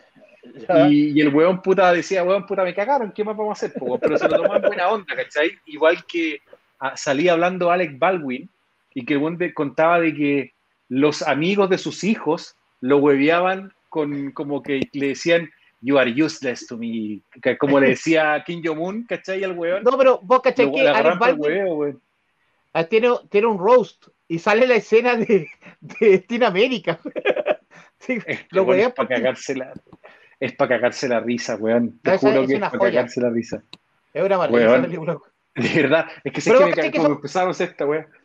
Y vos caché que los estudios nunca van a reír a hacer películas con estos hueones por culpa de esa película, pues, weón. Porque los Y hueones eso que, weón, tienen es otras películas enfermo. peores, pues, weón. Orgasmo, tuviste orgasmo. Pero son, esos son para troma, po. Pero es que esos son para estudios de troma nomás, po. Pero esta fue un estudio grande, po. Si fue la vieja cagada que les dejaron.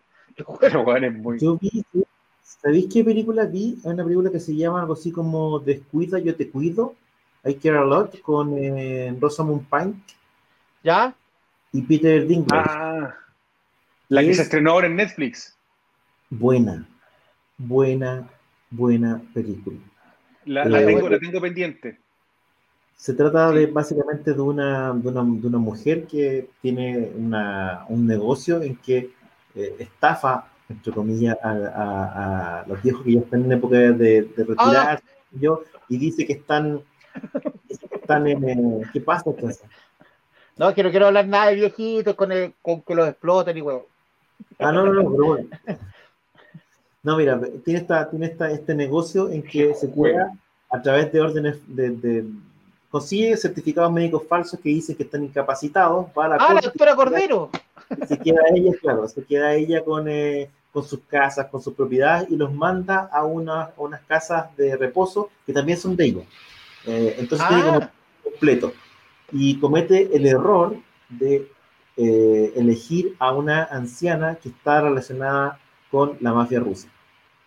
No les voy a contar más, pero véanla. ah, me tincó, la voy a ver ahora. Ahora la voy a ver. Es de Netflix, está, está buena. Yo no, no la he visto todavía, pero vi el trailer y me gustó. Redonda, bien actuada, así que se los recomiendo. harto.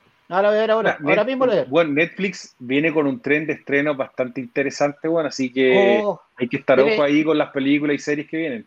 viene Zack también por, en Netflix. Viene con una película de zombies, weón, que parece que Sí, está muy, muy buena. Uh, te. Shazam, No, pero. ¿cachaste que Snyder, Snyder este año también va a estrenar Batman vs Superman en versión IMAX? Que también la remasterizó él. sí, se, se ve. Y en blanco y negro, más- y en blanco y negro. Un poquito más arriba. Y Marta se escucha más fuerte. Claro, no, se le ve, se, en vez, se le ve a esto en vez de esto. ¿Cachai? No, no, la va cuarto, por cua- 6 para cuarto, adelante en vez de por 4. cuarto, sí, pues. Tres cuartos. Imagínate la que vamos a ver esa película. Vas a ver todo ese, ese paquetón de Superman, weón. Mm.